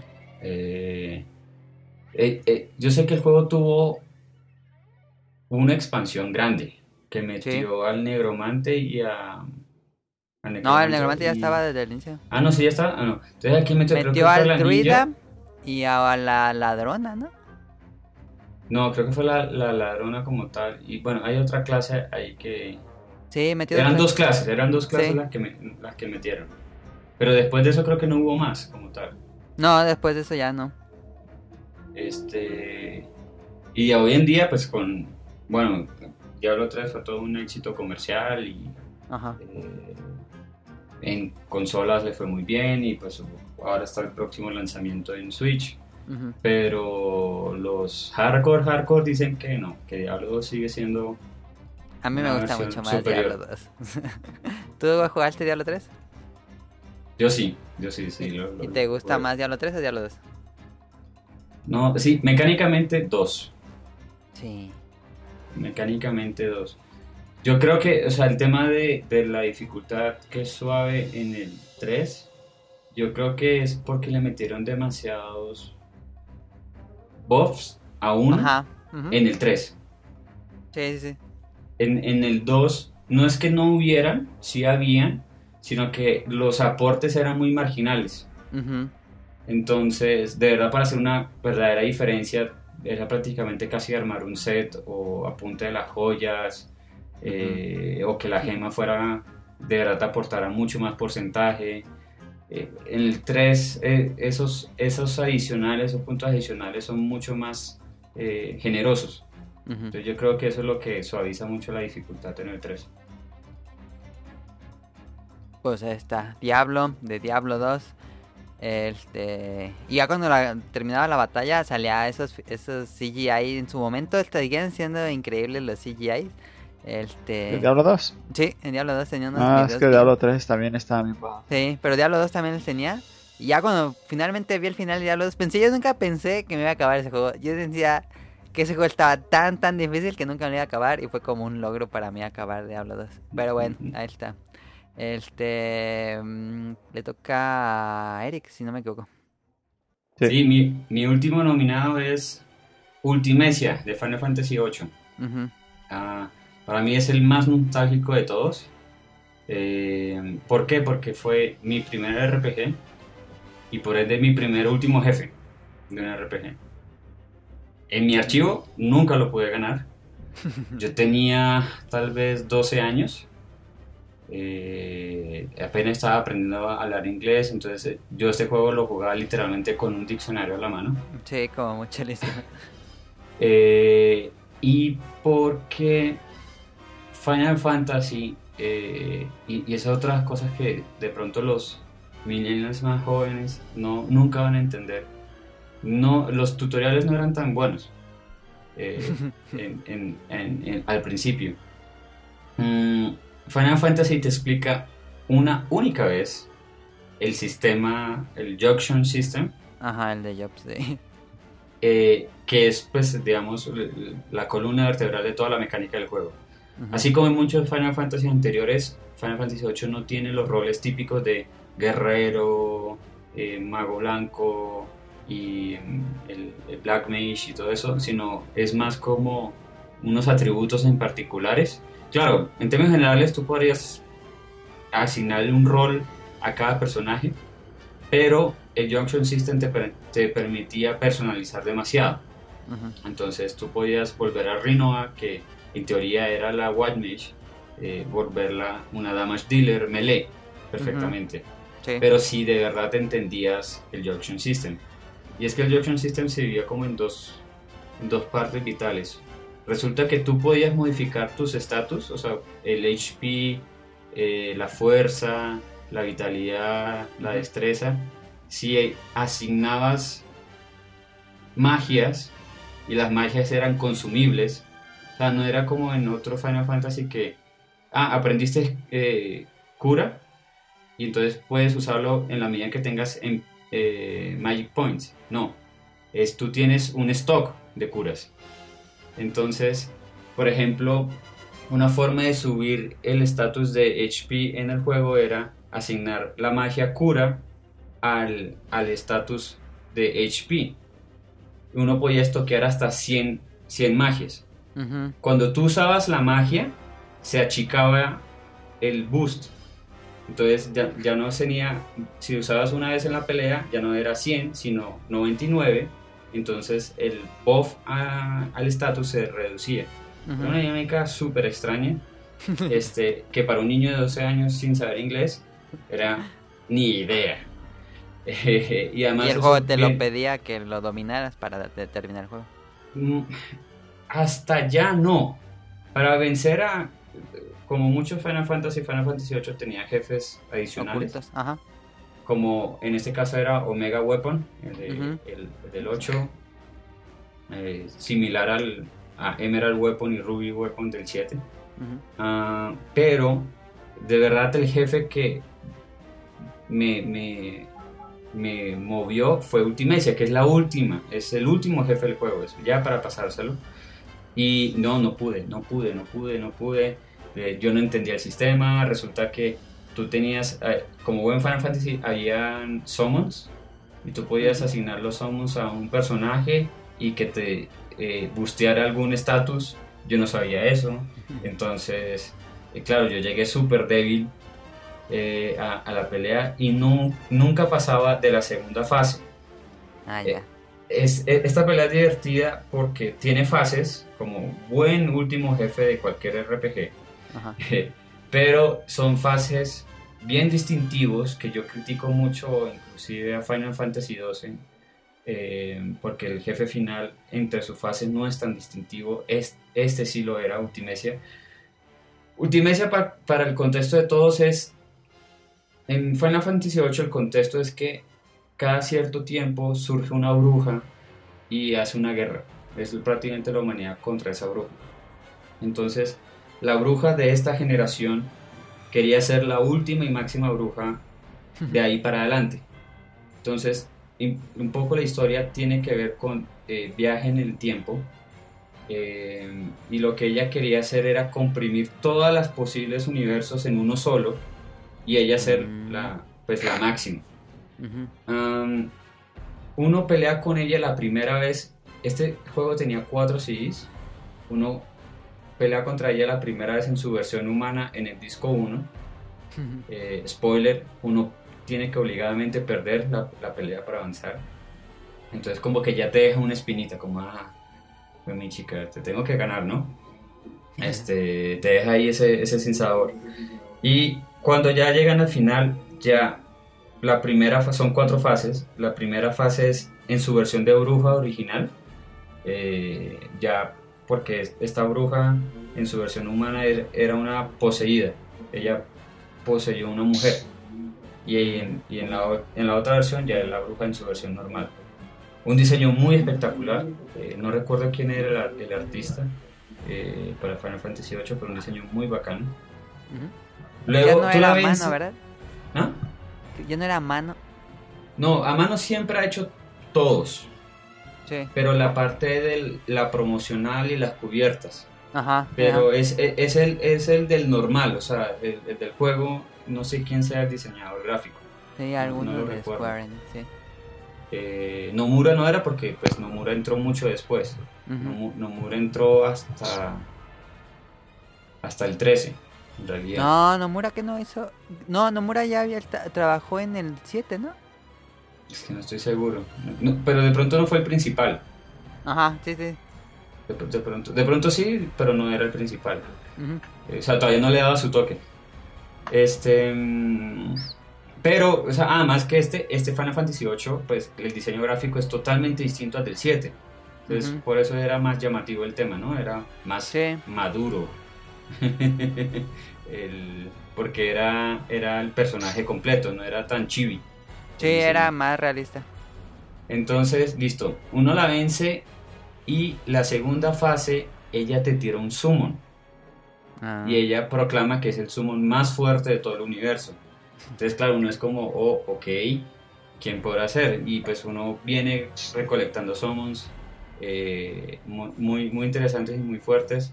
Y este tú nunca lo puedes eh, tener, nunca. Entonces es bastante único. Listo, lo vences y tú dices, bueno, ya se acabó, o sea, ya, ya, ya eso, porque además la animación te hace pensar eso. Pero resulta que luego se empieza como a hacer una bola y pum, lo que surge es una fusión física entre el summon, el monstruo y la bruja. Y el diseño es muy, muy impresionante, es muy, muy, muy impresionante. Este, y la música cambia, en todas las cuatro cambia. En todas las cuatro fases cambia, es, es, es muy dinámico, es muy particular. Y em, en, es, en esa tercera fase es donde empieza como las cosas un poco más, con más difíciles. El monstruo te quita todos tus buffos. O sea, si tú tienes Protect o Shell, te los quita. Eh, te baja a un tercio o un cuarto los puntos. Eh, o sea, te puede borrar fácilmente.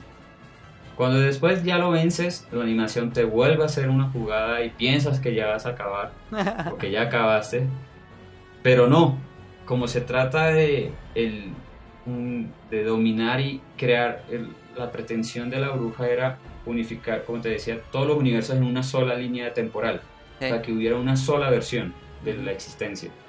Entonces, la cuarta fase es su manifestación verdadera y es un diseño gigante tan grande es que cuando uno usa una magia que, eh, que lo eleva y le, hace estallar una explosión en la cara, el, el, modelo del, del, monstruo muestra que tú estás parado sobre una falda, sobre una falda.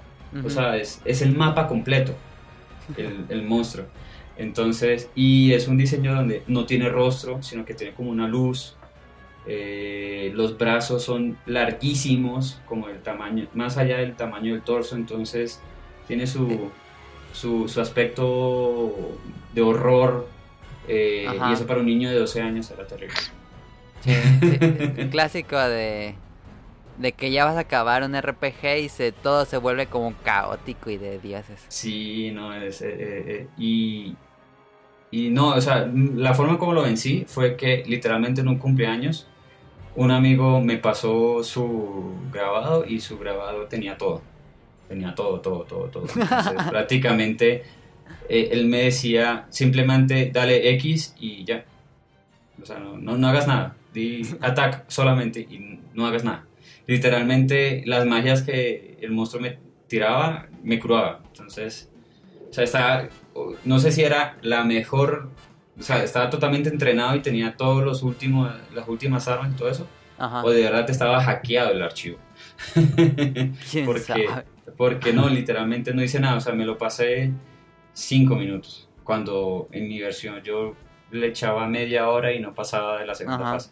Sí. Entonces, eh, sí, para mí, y, y como fue mi primer jefe de mi primer RPG, donde de verdad sucumbía al sistema, no entendía el sistema, el sistema era completamente raro. eh, para mí en ese, en ese momento, para mí fue, me marcó, me marcó. O sea, está Final Fantasy 8, digo, Ultimecia. Este, sí estaba viendo las imágenes. Yo, no- yo, no- yo, em- yo jugué ese Final Fantasy, pero nunca lo acabé, fíjate. Caso ese de clásico de que lo tenía pirata. Cambia de disco, por favor, y ya no. Ya no, Ya no sirve. ya no servía el otro disco. ah, Eso me pasó. Tú, Daniel, otro. Que sea el T, yo creo que, que sean cuatro cada quien. Bueno, nosotros pedimos cuatro. Si quieres este, seleccionar tu último, Daniel, yo creo que tienes más. Ah, yo puse un montón más, sí. Sí, selecciona el que digas que el T este es para acabar y los otros los mencionas rápido como mención honorífica. Ah, voy a poner a Bongo Bongo de Zelda. Bongo Bongo de Legend of Zelda de Ocarina. Ah, Karina, que es este. El de las manotas. El El oscuro. bueno, pues de manotas. Ajá, que está todo oscuro y solamente lo puedes ver con los. Los lentes de la verdad. Ajá. Y ese me. A pesar de que no está muy difícil, pues está fácil. Sí. Pero me gusta mucho su pelea. De estarle esquivando las manos y luego pegarle para que se caiga y poder pegarle. Eh, no sé, me gustó bastante. Parte de, de pues, me acuerdo mucho de que era de ir y venir y venir y que no entendías nada. Nadie te decía nada y pues estabas ahí busque y busque y busque hasta que le daba. Ajá. Y pasaba lo mismo, pues que no sabía mucho inglés y solo lo que jugar en inglés. Ah. Yo pensé que, ¿no se te hace que ese mm, jefe se parece al de, al primero? No, al de mm, Super Mario Odyssey del, de la arena. Sí, La sí, cabeza creo que está basado, ¿no? Sí, como que ha de ser un tributo, yo creo. Sí. La cabeza olmeca esa que sale en Super Mario Odyssey. Entonces, Bongo Bongo de... Yo pensé que ibas a poner a... mm, como dijo ahorita Eric de Final Fantasy, al dragón último de Dragon Quest eh, 8. Sí lo tengo. Ah, sí, ah, ok. Sí. Dragon Quest 8. Bueno, entonces está Bongo Bongo, ¿algo quieres decir, Daniel? O me pasa el mío. El tuyo ahorita. O digo los míos rápido, los otros se ven. Ah, no, ahorita decimos los dos. Bueno. Vale, yo puse a Super Mario World. Perdón, pero esta era la clásica. De seguro pensaron que iba a poner esta. Bowser. Este fue el primer juego que yo me acabé así bien de inicio a fin. Y cuando llegué a la batalla. Es que todos los jefes de Super Mario World son de pegar en la cabeza tres veces y ya. Pero aquí era pues aventarle los estos robotcitos de de Koopa y era muy cambiaba muchísimo y me gustó mucho esa batalla, como que es esas batallas que se me quedan grabadas en la infancia. Este y esa batalla me sigue pareciendo muy divertida.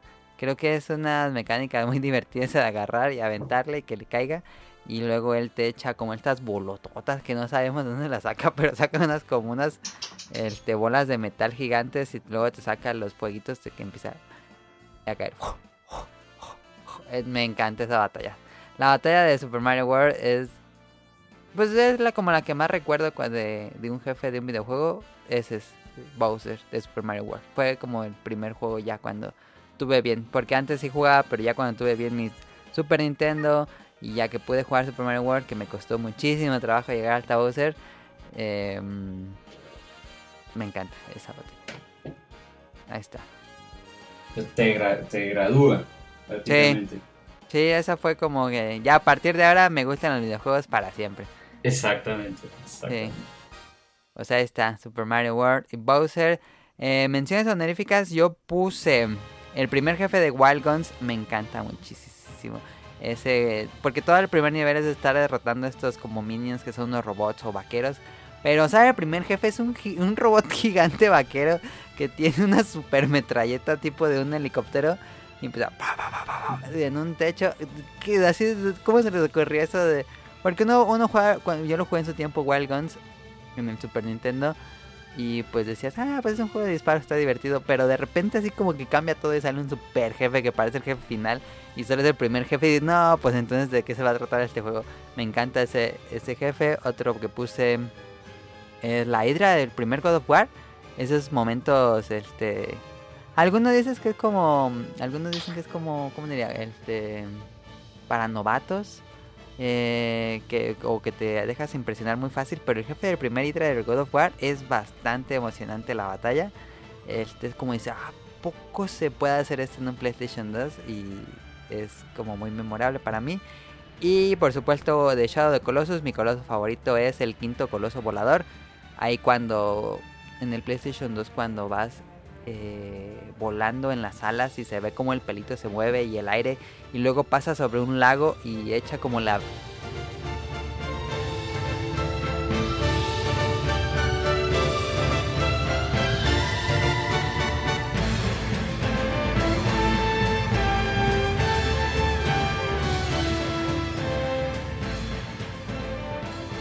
Ya, mil disculpas a, a Eric Muñetón y a Daniel que están aquí acompañándonos porque, ¿qué pasó? Ustedes están escuchando, escucharon que se fue como la música alto y luego bajo.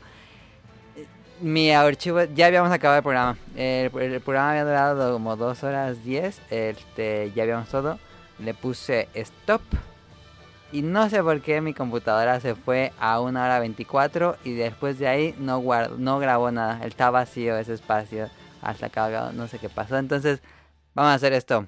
Para no tener es un programa a la mitad, ya habíamos terminado el tema principal todo. Este, vamos a, a seguirle con las otras secciones, a hacerlo más rápido porque pues ya lo habíamos platicado como que se pierde un poco la magia, pero para que no se queden sin las secciones. Entonces, vamos a escuchar la canción del open del ending de la semana, ahora es un ending y este vamos a llevárnoslo como más mucho más rápido para tenerles como el final del programa. Entonces, escuchen el ending y ahorita venimos.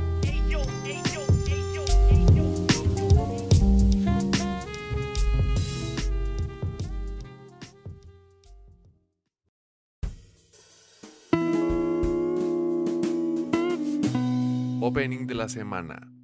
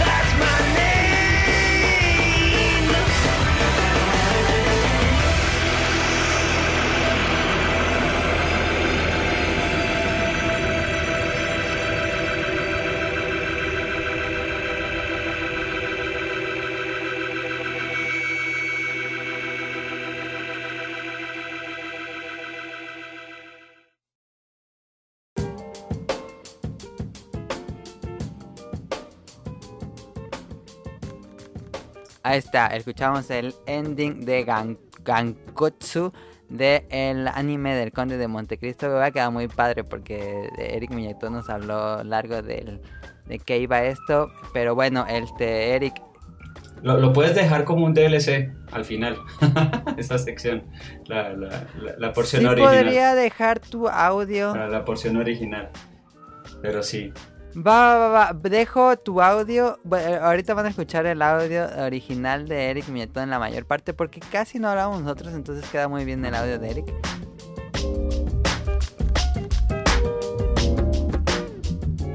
Este, y sí, es sobre la serie Kankotsuo como tal, eh, que es para mí quizás la mejor adaptación de cualquier multimedia que se ha hecho sobre el libro, la novela del Conde de Montecristo. Eh, sobre la novela del Conde de Montecristo, eh, la novela es de Alejandro Dumas, el, el autor de Los Tres Mosqueteros. Es, es- quizás su obra más popular. Eh, pero en segunda en importancia es quizás este, el Conde de Montecristo. Súper recomendado, súper recomendado. Se da muchas libertades. A ver, los, los puntos más generales de la historia los acierta. Sino es la, los caminos en el- los intermedios y el final es un final, al- por así decirlo, al- alterno, alternativo. Es así, sí, a la novela. Es como, sí, te puedes o ver el anime y, digamos, absorber lo que te propone y luego leer el libro para buscar ot- otro final. Este, mm, pero, digamos, de todo, de todo lo que se ha hecho, porque el Conde de Montecristo se han hecho como cuatro o cinco películas. Se han hecho como, por ejemplo, aquí en Colombia hubo una adaptación del Conde de Montecristo este, en una versión eh, antigua también. Eh, no, creo que la película hollywoodense El Conde de Montecristo es con el actor que hizo de Jesús en La Pasión de Cristo, de, de Mel Gibson. Eh, se me escapa ahora el nombre de ese actor. Este, pero para mí, esta es la adaptación, digamos, es más uno uno, o que, o que mejor justicia le hace a la obra. Lo que pasa es que el libro es demasiado largo. Para que tengan una idea, más o menos, el anime, o sea, uno lo puede cortar como en tres tercios. El anime arranca del segundo hasta el final. El primer tercio en libro son más o menos unas 300 a 400 páginas. O sea, 300 400 páginas es mucho. Este, es, es, es mucho. Entonces, digamos, la propuesta, para mí la mejor propuesta del, del anime no es tanto, bueno, sí, es una, es una muy buena adaptación del material original, pero para mí la el mayor valor agregado del anime es la propuesta visual. Eh, el estilo artístico, para mi gusto, es bastante único, no lo, no lo había visto en ningún otro anime.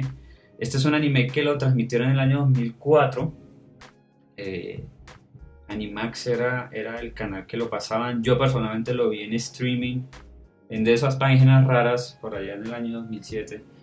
Que eso que uno decía, y código postal y en Rusia y no sé qué vaina. Y que te, abría cinco tabs en el explorador. y- este, pero lo pude ver. Es, es cortico, lo bueno. Es una, una, una sola temporada, 24 episodios. Ah, pero la, la, propuesta visual es que los colores, en vez de ser un, un, digamos, un coloreo normal, o bueno, tradicional, es un fondo. Entonces, por ejemplo, para las, algún, eh, por ejemplo, el cabello, el cabello del conde es un tipo de mármol negro, porque cuando el personaje se mueve, el personaje se mueve, pero, pero, pero el color no. Entonces, por ejemplo, hay, hay, hay unos trajes de algunos personajes que, que son unas pinturas. Y en la medida que el personaje camina en la escena, va revelando otras partes de la pintura. O sea, tien- tienen que verlo, tienen que verlo en vivo, se, se lo súper recomiendo, así sea por la sola propuesta visual. Eh, algunos, algunos, algunas escenas eh, eh, están muy cargados, entonces de pronto son visualmente como, aquí diríamos en Colombia, empalagoso, o sea, es muy pesado, este, pero las escenas sirven perfectamente como fondos de pantalla, es espectacular lo, que propone. ¿Qué más? ¿qué más? Para que se hagan una idea más o menos cómo es el, el- el que sea que haya sido el artista del anime, siguió el impresionismo de Gustav Klimt, este artista que usaba oro para, para- en sus cuadros. Entonces es muy de ese estilo. Este, y pues bueno, ese, eh, eh, eh, esa es como mi, mi propuesta. Para mí los puntos fuertes del anime son la propuesta visual, los diálogos, los diálogos son muy buenos, eh, y la música. Eh, nos, yo personalmente en esa época no tenía acceso a ese canal, entonces no, nunca lo vi, pero yo lo vi fue en japonés con, con subtítulos. Eh, la propuesta musical es muy buena, es bastante, es bastante chévere. Los pecados, así como lo visual es lo fuerte, hay un pecado visual. Y como este es un anime de principios de los 2000, yo no sé qué, se les dio a, estos locos, pero creo que abusaron del CGI o de las imágenes tridimensionales. Eh, es, yo no sé, hace mucho que no veo anime, pero yo creo que el CGI en, en anime 2D no va. Es, es muy difícil que, que maride muy bien. Este, o por lo menos, ese es mi concepto. Y digamos que el, el anime usa mucho CGI. eh, eh, ah, bueno, pues, eh, ¿por qué usa el CGI? Porque la propuesta visual no solamente el tema de, de cómo colorea y donde usa fondos en vez, en, en vez de el color normal, sino la adaptación es, para que tengan una idea, El Conde de Montecristo, la novela, se desarrolla en el año 1812 eh, al 30, más o menos. Ese es el periodo histórico, en un contexto histórico real. Eso fue para la época donde Napoleón Bonaparte retorna a, su puesto de poder en Francia después de su exilio. Y ahí es donde se desarrolla el, el contexto del Conde de Montecristo. El Conde de Montecristo como tal sí es ficción, pero son de esas novelas que utiliza el contexto histórico real para su desarrollo. Ah, pero el anime se desarrolla en el año 5053. Esa es futurista. Entonces, por ejemplo, cuando ellos retratan la ciudad de Roma, en, la- en realidad es la luna. Y cuando se refieren de los orígenes del Conde de Montecristo, en vez de referirse a su origen del Mediterráneo, se refiere que él proviene de una galaxia muy lejana. Entonces, eh, hay mucho viaje intergaláctico en el anime, entonces ahí es donde usan el CGI y la, y la vaina. Entonces, eh, y, y es, es simpático porque es adaptar, y ahí hay, hay unos, unos asuntos, pues por la época, cuando tú físicamente estabas en otro lado del mundo, pues era muy demorado la comunicación, ¿no? Pero en el contexto del futuro del anime, a, a uno no le cuadra que no tengan WhatsApp. ¿Se van a entender? O sea, porque es que en, en el libro los personajes se separan temporalmente durante mucho tiempo, meses. Eh, se dejan de hablar durante 3, 6 meses. Pero uno dice, pero en el anime me hablan de la bolsa de valores, y pues la bolsa de valores se hablan todo el día y eh, ellos claramente muestran que se comunican entre distintas galaxias. ¿Cómo es posible que los personajes principales digan, no, yo no he hablado con él porque simplemente no lo llamé? O sea, es como, hey, no se justifica, pero la única justificación posible es porque tenían que ser fieles al libro, o por tratar de ser lo más fieles, tenían que mantener esa restricción. Entonces son esas cosas ahí simpáticas. Pero e- es interesante eh, el anime así, el anime eh, como es una buena adaptación del libro. ¿De qué trata el anime como tal? Pues yo creo que, muchos sabrán de qué trata el, Conde de Montecristo. No sé si ustedes chicos sepan de qué se trata. Ok, yo, yo de verdad animo a, a ustedes y a los escuchas que se lo lean. El libro es espectacular en mi concepto. Eh, es, es una novela y como es viejita, es del siglo XIX, pues es tanto romántica, pero es muy aterrizada. Eh, hablan sobre, digamos que los tres cuartos es... eh, el personaje principal arranca el libro con creo que 16 años y acaba cuando tiene 40 y algo. Pasan más o menos 30 años este, y habla sobre el amor perdido porque pues arranca con el, el amor de- del personaje principal, luego hablan sobre la miseria del hombre porque pues el personaje principal pasa por una tragedia de verdad indeseable a cualquiera y luego es una historia de venganza y la venganza, o sea, este tema del amor perdido y la miseria del hombre es el primer tercio. El segundo tercio, que es donde arranca el, el anime, es sobre la venganza. Este, y el segundo tercio es sobre ya haber ejecutado esa, esa venganza, como hay un proceso de perdón con el personaje principal eh, y consigo mismo. Este, y es que en el anime eh, el, conde Montecristo no es humano como tal, eh, es un poseído de un demonio. Y en la novela, ese supuesto demonio es una persona, es una persona real. Entonces ahí es donde empiezan como las diferencias y ahí empieza como a diferenciarse las, las, la- eh, como las interpretaciones. Un dato curioso y por qué el libro es tan largo, el libro original se emitía por fascículos. Era una serie, exacto. Entonces leerlo es muy fácil porque los capítulos son cortos. Este, mm, y de verdad es muy RPG para mí porque le da mucha importancia a personajes secundarios. Entonces, por ejemplo, en el anime, en el primer episodio, hablan sobre un ladrón. En el libro le dedican tres capítulos al ladrón y el- la historia del ladrón es brillante. Esa es muy buena. Este, Sí, es, exacto. Es, es una historia que tiene un buen principio y termina muy bien. O sea, es, es, es, es fascinante, fascinante. Y no, se los recomiendo, se los recomiendo. Es, es, es muy bacano y, eh, y pues para los escuchas jóvenes, eh, habla mucho, el libro habla mucho sobre la voluntad, la fuerza de voluntad y de que pues donde uno se propone las cosas, en la medida en que uno mantiene esa voluntad, uno la, puede lograr muchas cosas. Este, no necesariamente venganza, que es lo que hace el, el protagonista, pero sí muchos temas de superación. Es, es bastante, bastante chévere el, el libro. Eh, el anime como tal, bueno, yo lo vi por streaming, de esos streaming de dudosa procedencia, pero legalmente eh, creo que lo encuentran en Fun Animation, Crunchyroll y Hulu. Y por ahí, y por ahí en el 2012 me, mm, me enteré que se podía por Netflix.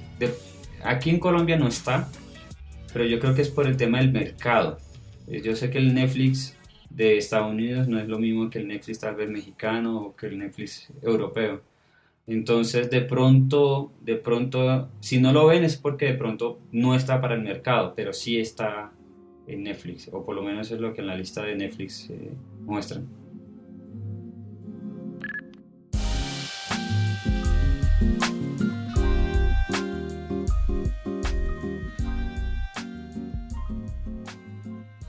Entonces, sí, vamos a dejar el, el audio. Nada más, Eric, este. mm, me queda una duda de ese anime. ¿Tiene peleas? ¿O nada más es. Este... Sí, sí tiene peleas. Hay, hay dos escenas de, un, de duelos. Eh, y pues como de, de- de pronto escucharon el audio original, como es una, es una interpretación futurista de una novela que es histórica, ambientada en el siglo XIX, entonces eh, una Ajá. pelea es hecho con mechas, robots gigantes. Ah, ya. Eh, la segunda, la segunda sí es de humanos eh, a, a sable, eh, normalita. Entonces, Ajá. digamos que la de ese duelo es, digamos, como que sorprendió ese detalle y es, hace parte de la propuesta del anime sobre la obra original. Ya, es de las interpretaciones, porque es una interpretación futurista. Eh, pues, Sí. Estamos hablando de interpretar algo del siglo XIX más o menos en el siglo 50.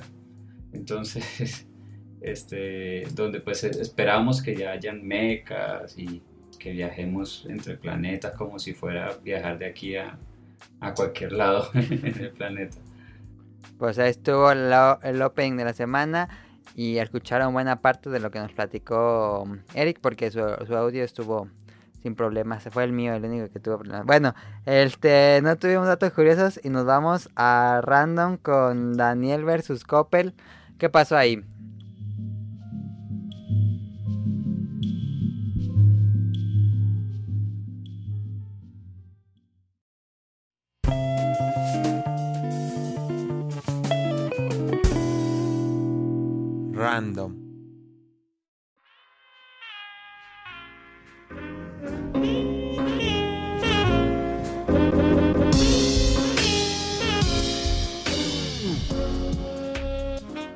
Que pues digo, me llegó un mensaje de que alguien se había no, de que no se había podido ay, ¿qué qué había dicho?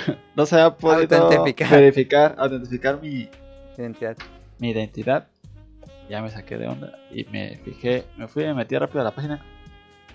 Y lo bueno que la página no, no dejaba cambiar el, ¿cómo se llama? El correo, el correo no lo pueden cambiar. ¿Eso fue lo único que te salvó? Ok. Y ya me fijé. Y vi que alguien había cambiado todos los datos, todos su, puso su nombre, su dirección, su todo. Pero eso ya pasaba yo creo hace mucho tiempo y apenas lo pidió. ¿O crees que haya sido todo de golpe? Quién sabe, porque digo, no, nunca, Nunca te recibiste una alerta de algo así. nunca me meto tampoco a, a esa página de nunca, nunca, nunca en mi vida. Entonces. Y me metí por eso mismo. Ya había hecho mi cuenta y todo, pues, pero ya hace mu- muchísimos años. Ya fue que me metí y vi que alguien había cambiado todo. Vi que alguien hizo una compra de un Xbox. Eh, No, intentó hacer una compra y de fue un que... Xbox One X. Ajá. Y ya me contacté con el chat. El servicio Me dijo que- de Coppel. Ajá. Ajá. Que se había cancelado la compra porque no se había podido identificar que era yo. Ujú. ¿Y cuánto Y había acá- costado? Era como 14 mil, algo así. 14, ok. Y pues ya me di- cambié la contraseña y ya nunca se... hasta ahorita, ahorita me metí y siguen usando mis datos normal. Ya no hubo más cambios de hackeo. Cambiaste Ya no se hizo la y todo. compra. Ajá. Pero Entonces, pues, bueno, pues que no se hizo la compra, si no, pues no lo hubiera pagado. pero es fue más como es como una advertencia de tienen en cuenta Coppel que a lo mejor es, es una tienda popular en México. Si tienen, pues chequen si nunca se han metido porque mucha gente compra en Coppel. Pero yo creo que lo que hacen estos ladrones, Daniel, es que como mucha gente compra en Coppel, pero nunca se fija en su cuenta en línea, a lo mejor robaron la identidad. eh, pueden hacer como las compras en línea y como esa gente nunca se mete en la página de internet, pues a lo mejor ni siquiera se da cuenta que están cobrando cosas que ni ha comprado. También. Pero bueno, si te das cuenta si es un Xbox porque está carísimo. Sí, sí, sí, sí, sí. Y más ahí porque en Coppel todo lo dan carísimo a crédito. Sí. Pero si tienen cuenta en Coppel, pues tengan cuidado, chequen por lo menos que estén todos sus datos bien o cambien contraseñas porque pues Daniel no, no sabe todavía si fue un una falla de seguridad No, pues, de él o del sistema no sé. o qué pasó. No sé qué pasó, pero yo cambié mi contraseña de casi todo. De Netflix y de todo cambió. Sí. Y ¿Crees que Ya. haya sido algo en tu cuenta personal de varias cuentas tuyas? pues ese no, no, no, no sé. Porque no me meto a, a no me meto nunca, nunca en mi vida. A la página. Sí. Y así como que me haya metido en algún lado, pues no, porque no me meto nunca. Estuvo raro. Pero bueno, tienen cuenta en Coppel, tengan cuidado. Sí. Y, y ya estuvo la sección de random. En Cómprame no tuvimos. Y nos vamos directo a las preguntas del público. Entonces no, no, no faltaba mucho.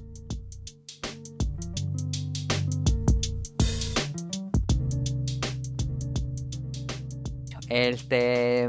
Pregunta del público. El niño yo no fui nos dice: Saludos al equipo, excelente programa. Prefiero los juegos de mundo abierto con infinidad de actividades por hacer o historias más lineales y directas. No lo a preguntar porque pues ya lo habíamos respondido, pero los tres habíamos eh, dicho que nos gusta más como historias más lineales y directas. Em, Sí. yo me imagino que dice los juegos de mundo abierto. Sí, o sea que sean, que sean, que sigan siendo juegos de mundo abierto. Me gusta que tenga actividades, pero no Sí. soy tanto de quedarme a menos que sean muy divertidas. Juegos de mundo abierto con actividades divertidas está Yakuza y El, el, Dragon. Voy a, eh, o sea, por ejemplo, el, el Assassin's Creed Origins, eh, no lo he jugado, pero eh, uno de mis compañeros de la oficina lo, lo juega y me dice que, o sea, si te vas por el camino crítico es prácticamente una experiencia lineal, pero si quieres profundizar totalmente, o sea, eh, como es de formato de mundo abierto, pues te da 200% más de, de horas. Sí, fácil. A ver cómo está Red Dead Redemption 2. Em, pero bueno, habíamos quedado que nos gustan más los juegos con historias lineales para, para seguirle al backlog. Este, otra pregunta, ¿esperan algo bueno de los nuevos estudios adquiridos por Microsoft?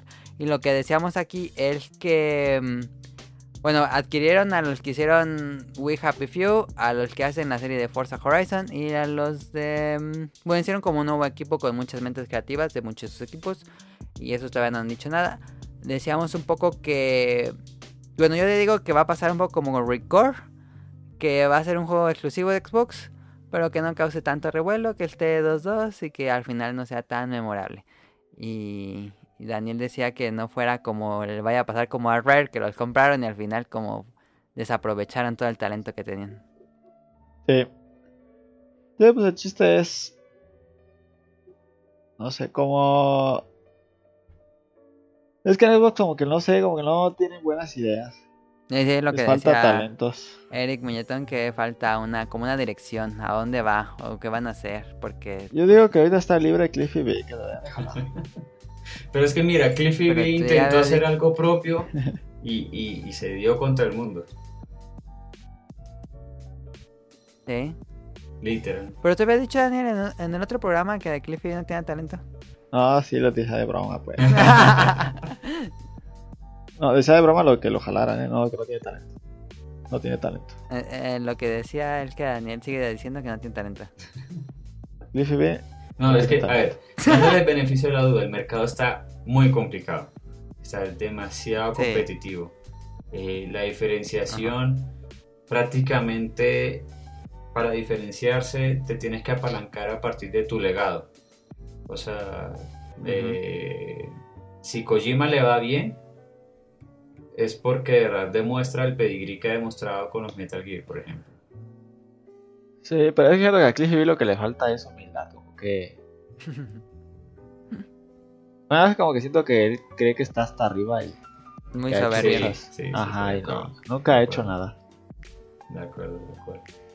Y pues, o sea, y, y no es por nada, pero cada vez las propuestas son más creativas y diferenciarse requiere una mente mucho más creativa y, y yo respeto mucho a los creativos, porque de verdad eso, ese es un don, una habilidad muy particular.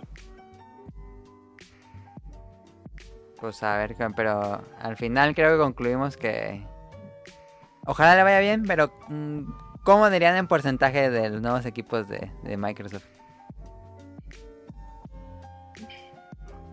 ¿Le va bien o le va bien? ¿Qué tanto por ciento digas? En Es que el, 100, el- el 90, antecedente, 80? y un poco rescatando el comentario de, de Dani sobre Rare, es que no va a pasar nada. Sí, Este, pero dándole el beneficio de la duda, ojalá hagan algo bueno, pero sobre todo, o por lo menos una forma de, de mejorar la situación, es que se- eh, Microsoft como compañía sea mucho más comunicativa y, y diga qué es lo que están haciendo sus estudios. O por lo menos digan que Ah, están sí. trabajando, si me van a entender, porque es que pues yo entiendo el hermetismo de la industria. Este, pero pues en la medida en que tú no le digas al público que estás trabajando en algo, pues el público simplemente va a decir, pues, no te paro bolas, porque el, el, tu- el vecino me está dando más noticias que tú. Entonces, Sí, ujú. es, es eso. Le falta ahí. Es que hace unos eventos bien feos. Pero bueno, este Harold nos preguntaba. Ah, nos ve. Sí, nos decía. Buenas, pues nuevo por acá. En lo personal, lo primero que mi mente. Ah, ya. Lo primero que está en mi mente al leer el tema del próximo podcast son las batallas contra los jefes de Mario 64. Pregunta: ¿Cuál batalla en este juego la consideraron más complicada? Y nosotros no nos acordamos bien porque tenemos bastante que no jugamos Mario 64. Eric decía sobre este jefe que es como una bomba con bigotes. Yo decía sobre el. Este. Ay, que no me acuerdo cómo se llaman estos personajes que caen duro. Que es como Ah, sí. un bloque de mar. Una piedra y que se cae y atrás tiene un curita. Y Daniel decía el de las manos con ojos. Si no me equivoco. Sí. Ahí está. Y pues ahí acaba las secciones del programa. Vamos a los saludos. Y suena el perro de Daniel. Este, saludos a Kamui-70, a Mika, a Carlos, el niño yo no fui, Mauricio Garduño, Gerardo Olvera, Mauricio La Rosa, Touger, Gamer Forever, Now Clover y Radcliffe del Bolo Bancas, Andrew Lessing, Marco Bolaños, Jorge Muñoz, José Sigala, Wilmo Hur, Efesto Mar de Danister, Axel, Jess Sandoval, Vente Madreo, Gerardo Hernández, Gustavo Álvarez y su esposa Verónica, Apolo Aldo Rain, Jóvenes Zombies y Final Round. Ya están los saludos. Y pues recuerden suscribirse al podcast BT en iTunes, en iBox, se descargan automáticamente.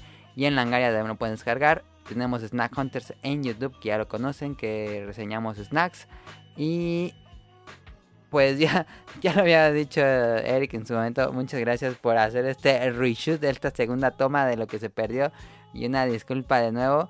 eh, pero de nuevo le agradecemos muchísimo a, a Eric Muñetón por estar de nuevo en el podcast beta. Y de nuevo una disculpa por este error. No sé por qué nunca había pasado. Ya está viejita mi compu, no sé. No, eh, paciencia, paciencia la máquina. Este, Sí.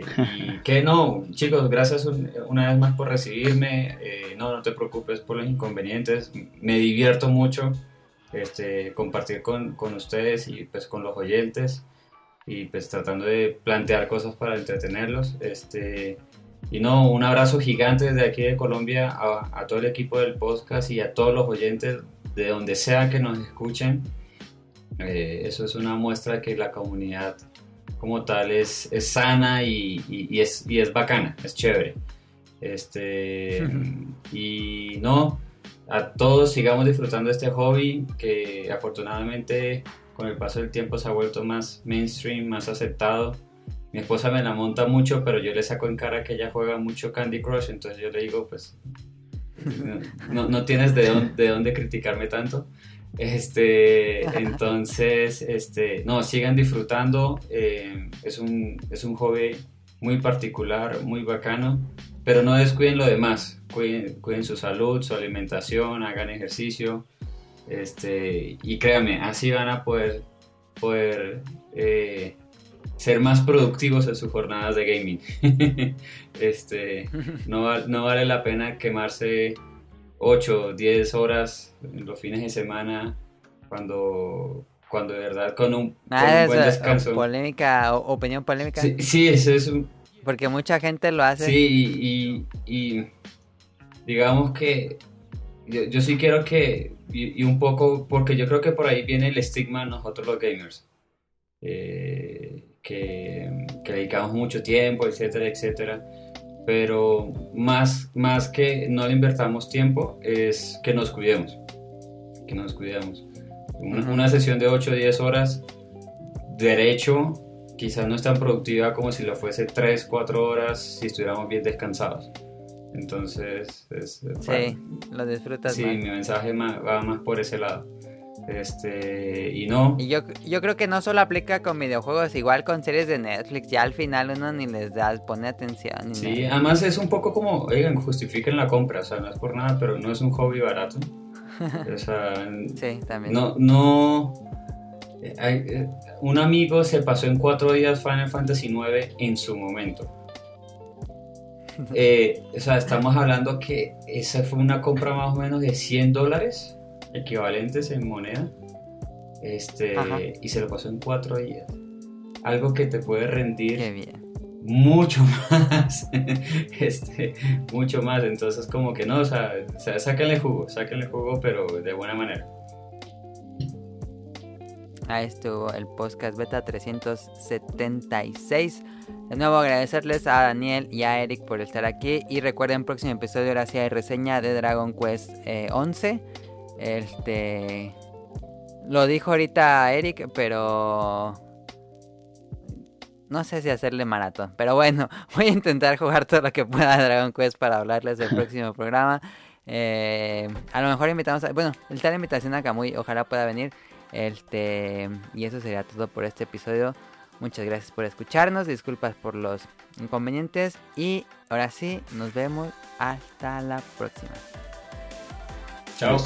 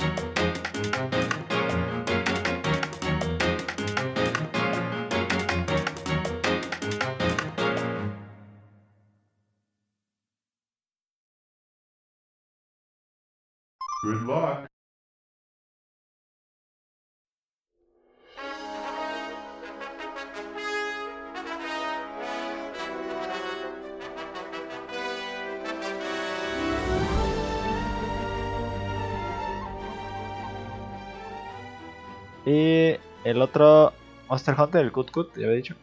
Que como me costó trabajo matar el primer. Es el primer jefe, pero como me costó. Ese sí es un filtro. Sí. Sí, yo tuve un amigo que lo intenté eh, que, que cogiera Monster Hunter sí, evangelizar y no, no pasó el Kutku y pues que no pase el Kutku es, es difícil como se- seguir presionándolo. Eh, no porque sea fácil, al revés, es, eh, es quizás igual de difícil que un Rátalos por primera vez. Em, sino que te enseña todo te enseña que tienes que ser paciente, eh, manejar distancias, eh, te enseña las fases de ira del monstruo, porque tiene, tiene fase de ira, este, y así, y si son conceptos que no logras cogerle, es muy difícil que tú puedas prosperar en la serie. Sí, yo también intenté con un amigo que jugara. Y no, no pudo con el Kut Kut tampoco. Sí, Kurupeko, que es el, el sustituto de Kut-Kut de, creo que fue del, cua- del 4 o, o del 3, sí. No, no recuerdo cuándo entra Kurupeko. Para mí no es, no es tan difícil como Kut-Kut. Es que No. Te hace el spin attack de Rátalos. O sea, gira sobre el mismo. Te embiste como Rátalos. Te echa fuego te martillea, por así decirlo, porque él hace ese gesto de martillar sobre el mismo punto.